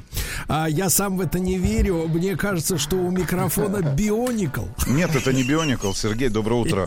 Сережа, доброе утро. Влад, доброе утро, уважаемые А, радиослушатели. Рустам, да, это Рустам. новый, я надеюсь, заключительный Да. се- сезон. Рустам, Рустам, вы Этого- нас так просто этого не отскурите. да, да, Давайте Сергей я вам скажу так, я Да. вам скажу так. Нам нужен проверочный вопрос, чтобы люди поняли, что это, Что не, это не за- запись, конечно. Да, я хорошо, задаю Сергей его, Валерьевич. задаю Так, его. да. Дважды два. Четыре. Молодец, это не запись. Да ладно, это запись. Ну, С вами. Это запись. С вами Да, ну, искусственный интеллект. Искусственный интеллект. Слушайте, у меня вопрос к вам, Сергей. Значит, в моем детстве в городе Курган-Тюбе были гаражи. Вопрос к вам, к нашим радиослушателям, к Владу, а были ли у вас гаражи, Сергей Валерьевич, Ну, рядом конечно. с домом? И что вы там делали? Дело в том, что мы были маленькими людьми, мы могли протиснуться между гаражами. То есть они, как И правило, что вы стояли... делали между гаражами? Мы, естественно, играли в прятках, э, в прятки, и можно было просочиться. Более того, самый кайф был зимой, когда наваливало сугробов, мы забирались и на крыши гаражей. И Вот, что вы делали на крыше гаражей? Ну, мы скатывались, прыгали, скатывались, наблюдали да. за рассветами, закатами. потом, э, потом э, ребята старшие приносили какой-нибудь карбид, мы жгли его. Слушайте, а вот крыши тех гаражей, значит, которые были в вашем дворе, они были из шифера? Нет, это были металлические, Металлические. гаражи, а, вот у нас, а вот у нас из шифера. У нас из шифера в Кургане-ТБ. Но, значит, э, э, я думаю, что наша с вами история, история Влада, наших слушателей развивалась бы абсолютно по другому сценарию, если бы этот самый гараж, о котором мы сейчас с вами говорили, эти самые гаражи, находились не в Ленинграде, не в. Ленинграде, не в Курган-Тюбе, не в Сочи. Кстати, в Так. Сочи в гаражах сейчас живут люди. Ли- живут. Да. Апартаменты. Это апартаменты с видом, апартаменты с видом нет. на море. Так вот, если бы наши с вами гаражи находились не в Сочи, не в Ленинграде, не в Курган-Тюбе, а где-нибудь на побережье прекрасного а, курортного австралийского городка, городка Торквей. Вы представляете, где Австралия? Сергей Валерьевич. Да, представляю, Представляете? Там, там, да, да. Вас бы звали Алан Грин, а меня Джон Лоу. А его? Просто А его австралиец. Владик. Просто Владик, просто Владик австралиец. Короче, история Quiksilver. Что вам Так. приходит на ум, Сергей Валерьевич? Ну, это те самые вот эти, э, Кто? которые Кто валятся что? сверху. Валятся сверху, что dance -музыка, хорошо, тоже не- неплохо. Нет, нет, это форма для сноубордистов и прочего. А на самом деле, а на самом деле, если говорить об истоках компании, которая сегодня, конечно же, представляет из себя гигантскую корпорацию, конечно же, в первую очередь надо говорить об одежде для серферов. А какая у серферов может быть одежда, Сергей Валерьевич? Ну, трусы. Правильно, но не трусы, С не трусы, а я вас научу. Борт, шорты. Борт? Борт, доска, шорты. Сергей А Валерьевич, чем они запомните. отличаются просто от трусов? А я вам расскажу. А я вам расскажу. И расскажу историю компании Quicksilver. Кстати говоря, обратите на написание а, бренда. В нем Так. отсутствует одна буква, потому что в свое время, на самом деле, а, название а, для бренда придумала жена Алана Грина. И что она сделала? Что она сделала? А? Так. А, Она увидела слово Quicksilver, в котором есть и C, и K, а, в одном из романов. Это слово в романе означало превращение чего-то неуловимого, жидкого и текучего в золото. Короче, древние алхимики в книге называли таким э- этим словом процесс превращения неблагородных металлов в золото. Короче, этот контекст в то время отлично вписывался в философию бренда, а, который был Ну, придуман дайте, ее в нашей мужем. традиции, и чтобы не... Рустам, Да.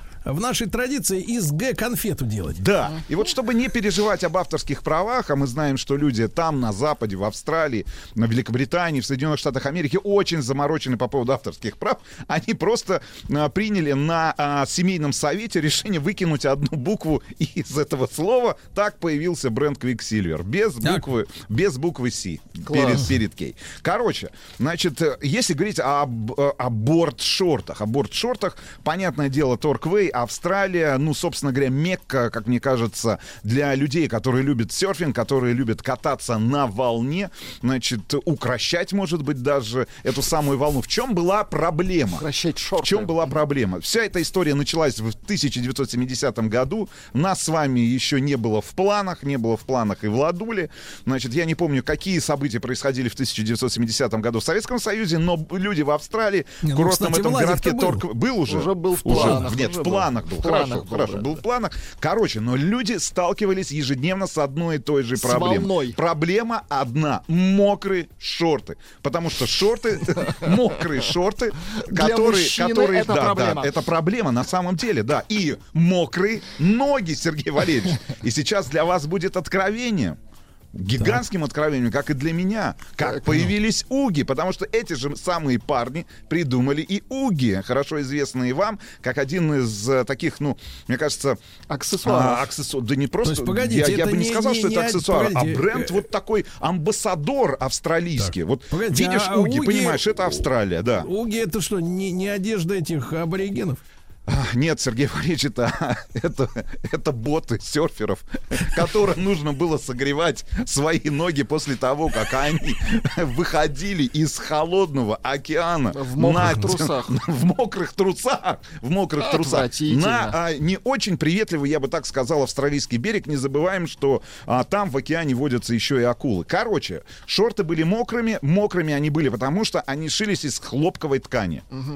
Значит, э, ребята, Алан Грин и его друг Джон Лоб перед, э, значит, перед- Александр да, Грин, да, и- да. Значит, перед тем, как сесть и придумать бизнес-идею, на чем можно заработать деньги, пришли к отцу Алана Грина, попросили у него две с половиной тысячи долларов. Ну, Вот вы могли бы себе позволить такую Две роскошь штуки, да, при- прийти? папа? Да. Вот к вам приходит ребенок и говорит, папа, дай мне, пожалуйста, две с половиной тысячи долларов на трусы. А, а Сергей отвечает, нет, подождем пару дней, может, упадет курс. Нет, не курс упадет, а может быть высохнут. Правильно? Да, на, на батарее. Кстати говоря, я не понимаю, в чем проблема. Вероятнее всего, что проблема в том, что в Австралии нет а, значит, цент- центрального отопления, нет батарей. Там ветер, там Ведь холодно, русский ветер. человек Я подозреваю, Рустам, Да. что там даже нет ТСЖ и ЖЭКов. Да там Вполне даже мух возможно. не было. Вполне возможно. Короче, значит, они сели, э, имея в кармане две с половиной тысячи долларов, и начали думать, чем бы, что бы придумать, какой бизнес бы организовать, Э, так как они были заядлыми серферами, они обратили внимание действительно на проблему, которая мучила всех людей, которые в тот момент занимались катанием на доске. Значит, это мокрые шорты. Мокрые шорты. Они э, взяли несколько, ну, собственно говоря, трусов, которые они использовали, Сергей говорит, разрезали... трусиков, трусиков, Нет, это не трусики, это не трусики. Короче, значит, они взяли а, обычную модель, которую а, в этот момент использовали, катающуюся на доске, популярную в то время, убрали все лишнее из этой модели. Подожди, а что лишнее было? Что убрали? Значит, короче, они взяли, на самом деле, купили, как купили там несколько десятков старых шорт, разрезали их, сшивали, убрали из них тяжелый хлопок, шнуровку спереди заменили на ту самую липучку, Сергей Валерьевич. Вы же, вы же Шнуровку понимаете, что современные шорты, а если мы говорим о борт-шортах, это, конечно же, шорты, в которые, на которых есть липучка. Короче, значит, все это они сделали, попробовали, в первую очередь шили для себя, а не для а не на продажу. Значит, А людей. Да, значит, э, попробовали, получи, укоротили длину, убрали, кстати, кроме всего прочего, травмоопасные детали. Это какие? Травмоопасные детали. Тут карманы, наверное. Знаешь, иногда рука запутается, Да, и все. да. Нет, Ты стоишь на доске, а руки в карманах, правильно, неудобно, так Чтоб с сказать, собой мелочь не лететь брать. по, по волне. Да, кстати говоря, мелочь с собой не брать. А русский человек... Или ключи, например, от гаража, Да. правильно? Правильно. Короче, они убрали все эти лишние детали, а, переделали крой таким образом, чтобы шорты, вот эти борт-шорты, не сковывали движение. Короче, значит, э, первые шорты получились, все это пришлось по душе их друзьям э, серферам, значит, разошлись эти шор- шорты по всему австралийскому побережью, шили они шор- борт-шорты эти днем, утром, днем и вечером. А, Давайте, я придумал новый тип. Борщ шорты. Это шорты, испачканные борщом. Не просто красного цвета, борщ, шорты. И вот э, дословно, я вам так сказать, цитата, прямая речь, новые шорты продавались как горячие пирожки. Да класс. Я только и успевал привозить их во все, не секс-шопы, обратите внимание, а серф-шопы, проезжая вдоль побережья, между катанием вспоминает, э, значит, э, Алан Грин, и это было отличное время, сделал борт-шорты утром, в обед их продал, а, ну а вечером, наверное, потратил те деньги, которые выручил, значит, э, э, за продажу этих самых борт-шортов. Короче, все было проще, чем сейчас. Ну и первый логотип. Теперь первый логотип, который очень хорошо, из- э, не первый, точнее сказать, текущий логотип, который очень хорошо известен всем тем людям, которые увлекаются и серфингом, и экстремальными видами спорта. Действительно, Сергей прав, и тем же самым катанием на сноуборде, и горными лыжами. Значит, изначально логотипом Quicksilver был белый лебедь. И вот только спустя несколько. На лет... пруду? Да, ну, вероятнее всего, да. На На, австралийском австралийском, пруду, пруду, да. Значит, и спустя только несколько лет после существования уже э, ну, полноценного существования бренда, дизайнеры и сам Алан Грин вдохновились картиной Кацусики Хакусая «Большая волна в Канагаве». Вот, и перенесли знаменитую волну на фоне горы Фудзи на логотип э, своих борт-шортов. Ну и таким образом бренд э, уже там в конце 70-х годов обрел свое лицо. Но если мы говорим о 70-х, там, начале 80-х годов, то бренд э, до этого момента оставался все-таки локальным, австралийским э, брендом. Через несколько лет после этого бренд захватил уже всю Австралию. Все более-менее приличные серферы катались исключительно в борт-шортах, произведенных компанией Quicksilver. И пришло время выйти на мировой э, рынок. Значит, а что для этого нужно? А для этого нужны амбассадоры. Например, такие, как вы, Сергей Валерьевич. Если бы вы катались на доске, я уверен, Я, вы знаете, я, вы знаете, я могу скатываться. надо... Нет, подождите. Скатываться куда? В А, грязь? В грязь, да, Сергей Там Валерьевич. чисто, там Да, снег. да. Короче, значит, они начали искать э, серферов, как это обычно и бывает. В общем, тогда не было клабхаусов, не было Фейсбука, не было Одноклассников, не было ВКонтакте. Не было В общем, Юрия такая, Лозы. Да, А, не нет, было он был. Ю- Юрия Лозы, не было интернета как такового, поэтому это все наверняка происходило по переписке. Письма шли долго. Короче, в общем, в разных частях мира они стали искать своих последователей, людей, которые катаются на доске. Одним из таких людей стал Джефф Хакман, который предложил продвигать этот бренд в Соединенных Штатах Америки. И вот в конце 70-х, начале 80-х годов они основали филиал компании Quicksilver в Соединенных Штатах. Ну и э, на самом деле, если говорить о стартовых каких-то э, вещах, о, старт, о, о старте продаж того же самого Quicksilver в Америке, то изначально ребята продавали, например, свои борт-шорты на калифорнийском побережье просто из своего микроавтобуса. Наверняка это был там какой-нибудь Volkswagen Bulli. Ну, чисто за черный нал. Чисто за черный нал. В общем, а, начали начали спонсировать серферов очень известных. А, кстати, в конце 80-х годов, уже в начале 90-х, они начали заключать миллионные спонсорские контракты с топовыми мировыми серферами, например, таким как Томом Кэрроллом.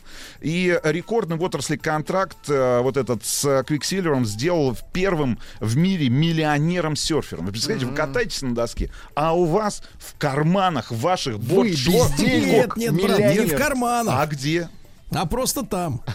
Где там? На, Внутри, на, за счете. липучкой. На За счете. липучкой. На- Хорошо. Ну и, понятное дело, не, э, не стали останавливаться. Американский рынок, европейский рынок, э, тусовки. Появился в 90-м году бренд Roxy, который хорошо известен. Это женская одежда для серфинга и для экстремальных видов спорта. Фирма Mervin, это производители сноубордов. DC Shoes, это тоже сегодня корпорация а, сервер. Element, DC Billabong, Billabong. Ну, короче, 50 лет в прошлом году а, а, отпраздновала компания. Это была краткая история компании Quiksilver. В Брендятина вернулась. До встречи на следующей неделе. Еще больше подкастов на радиомаяк.ру.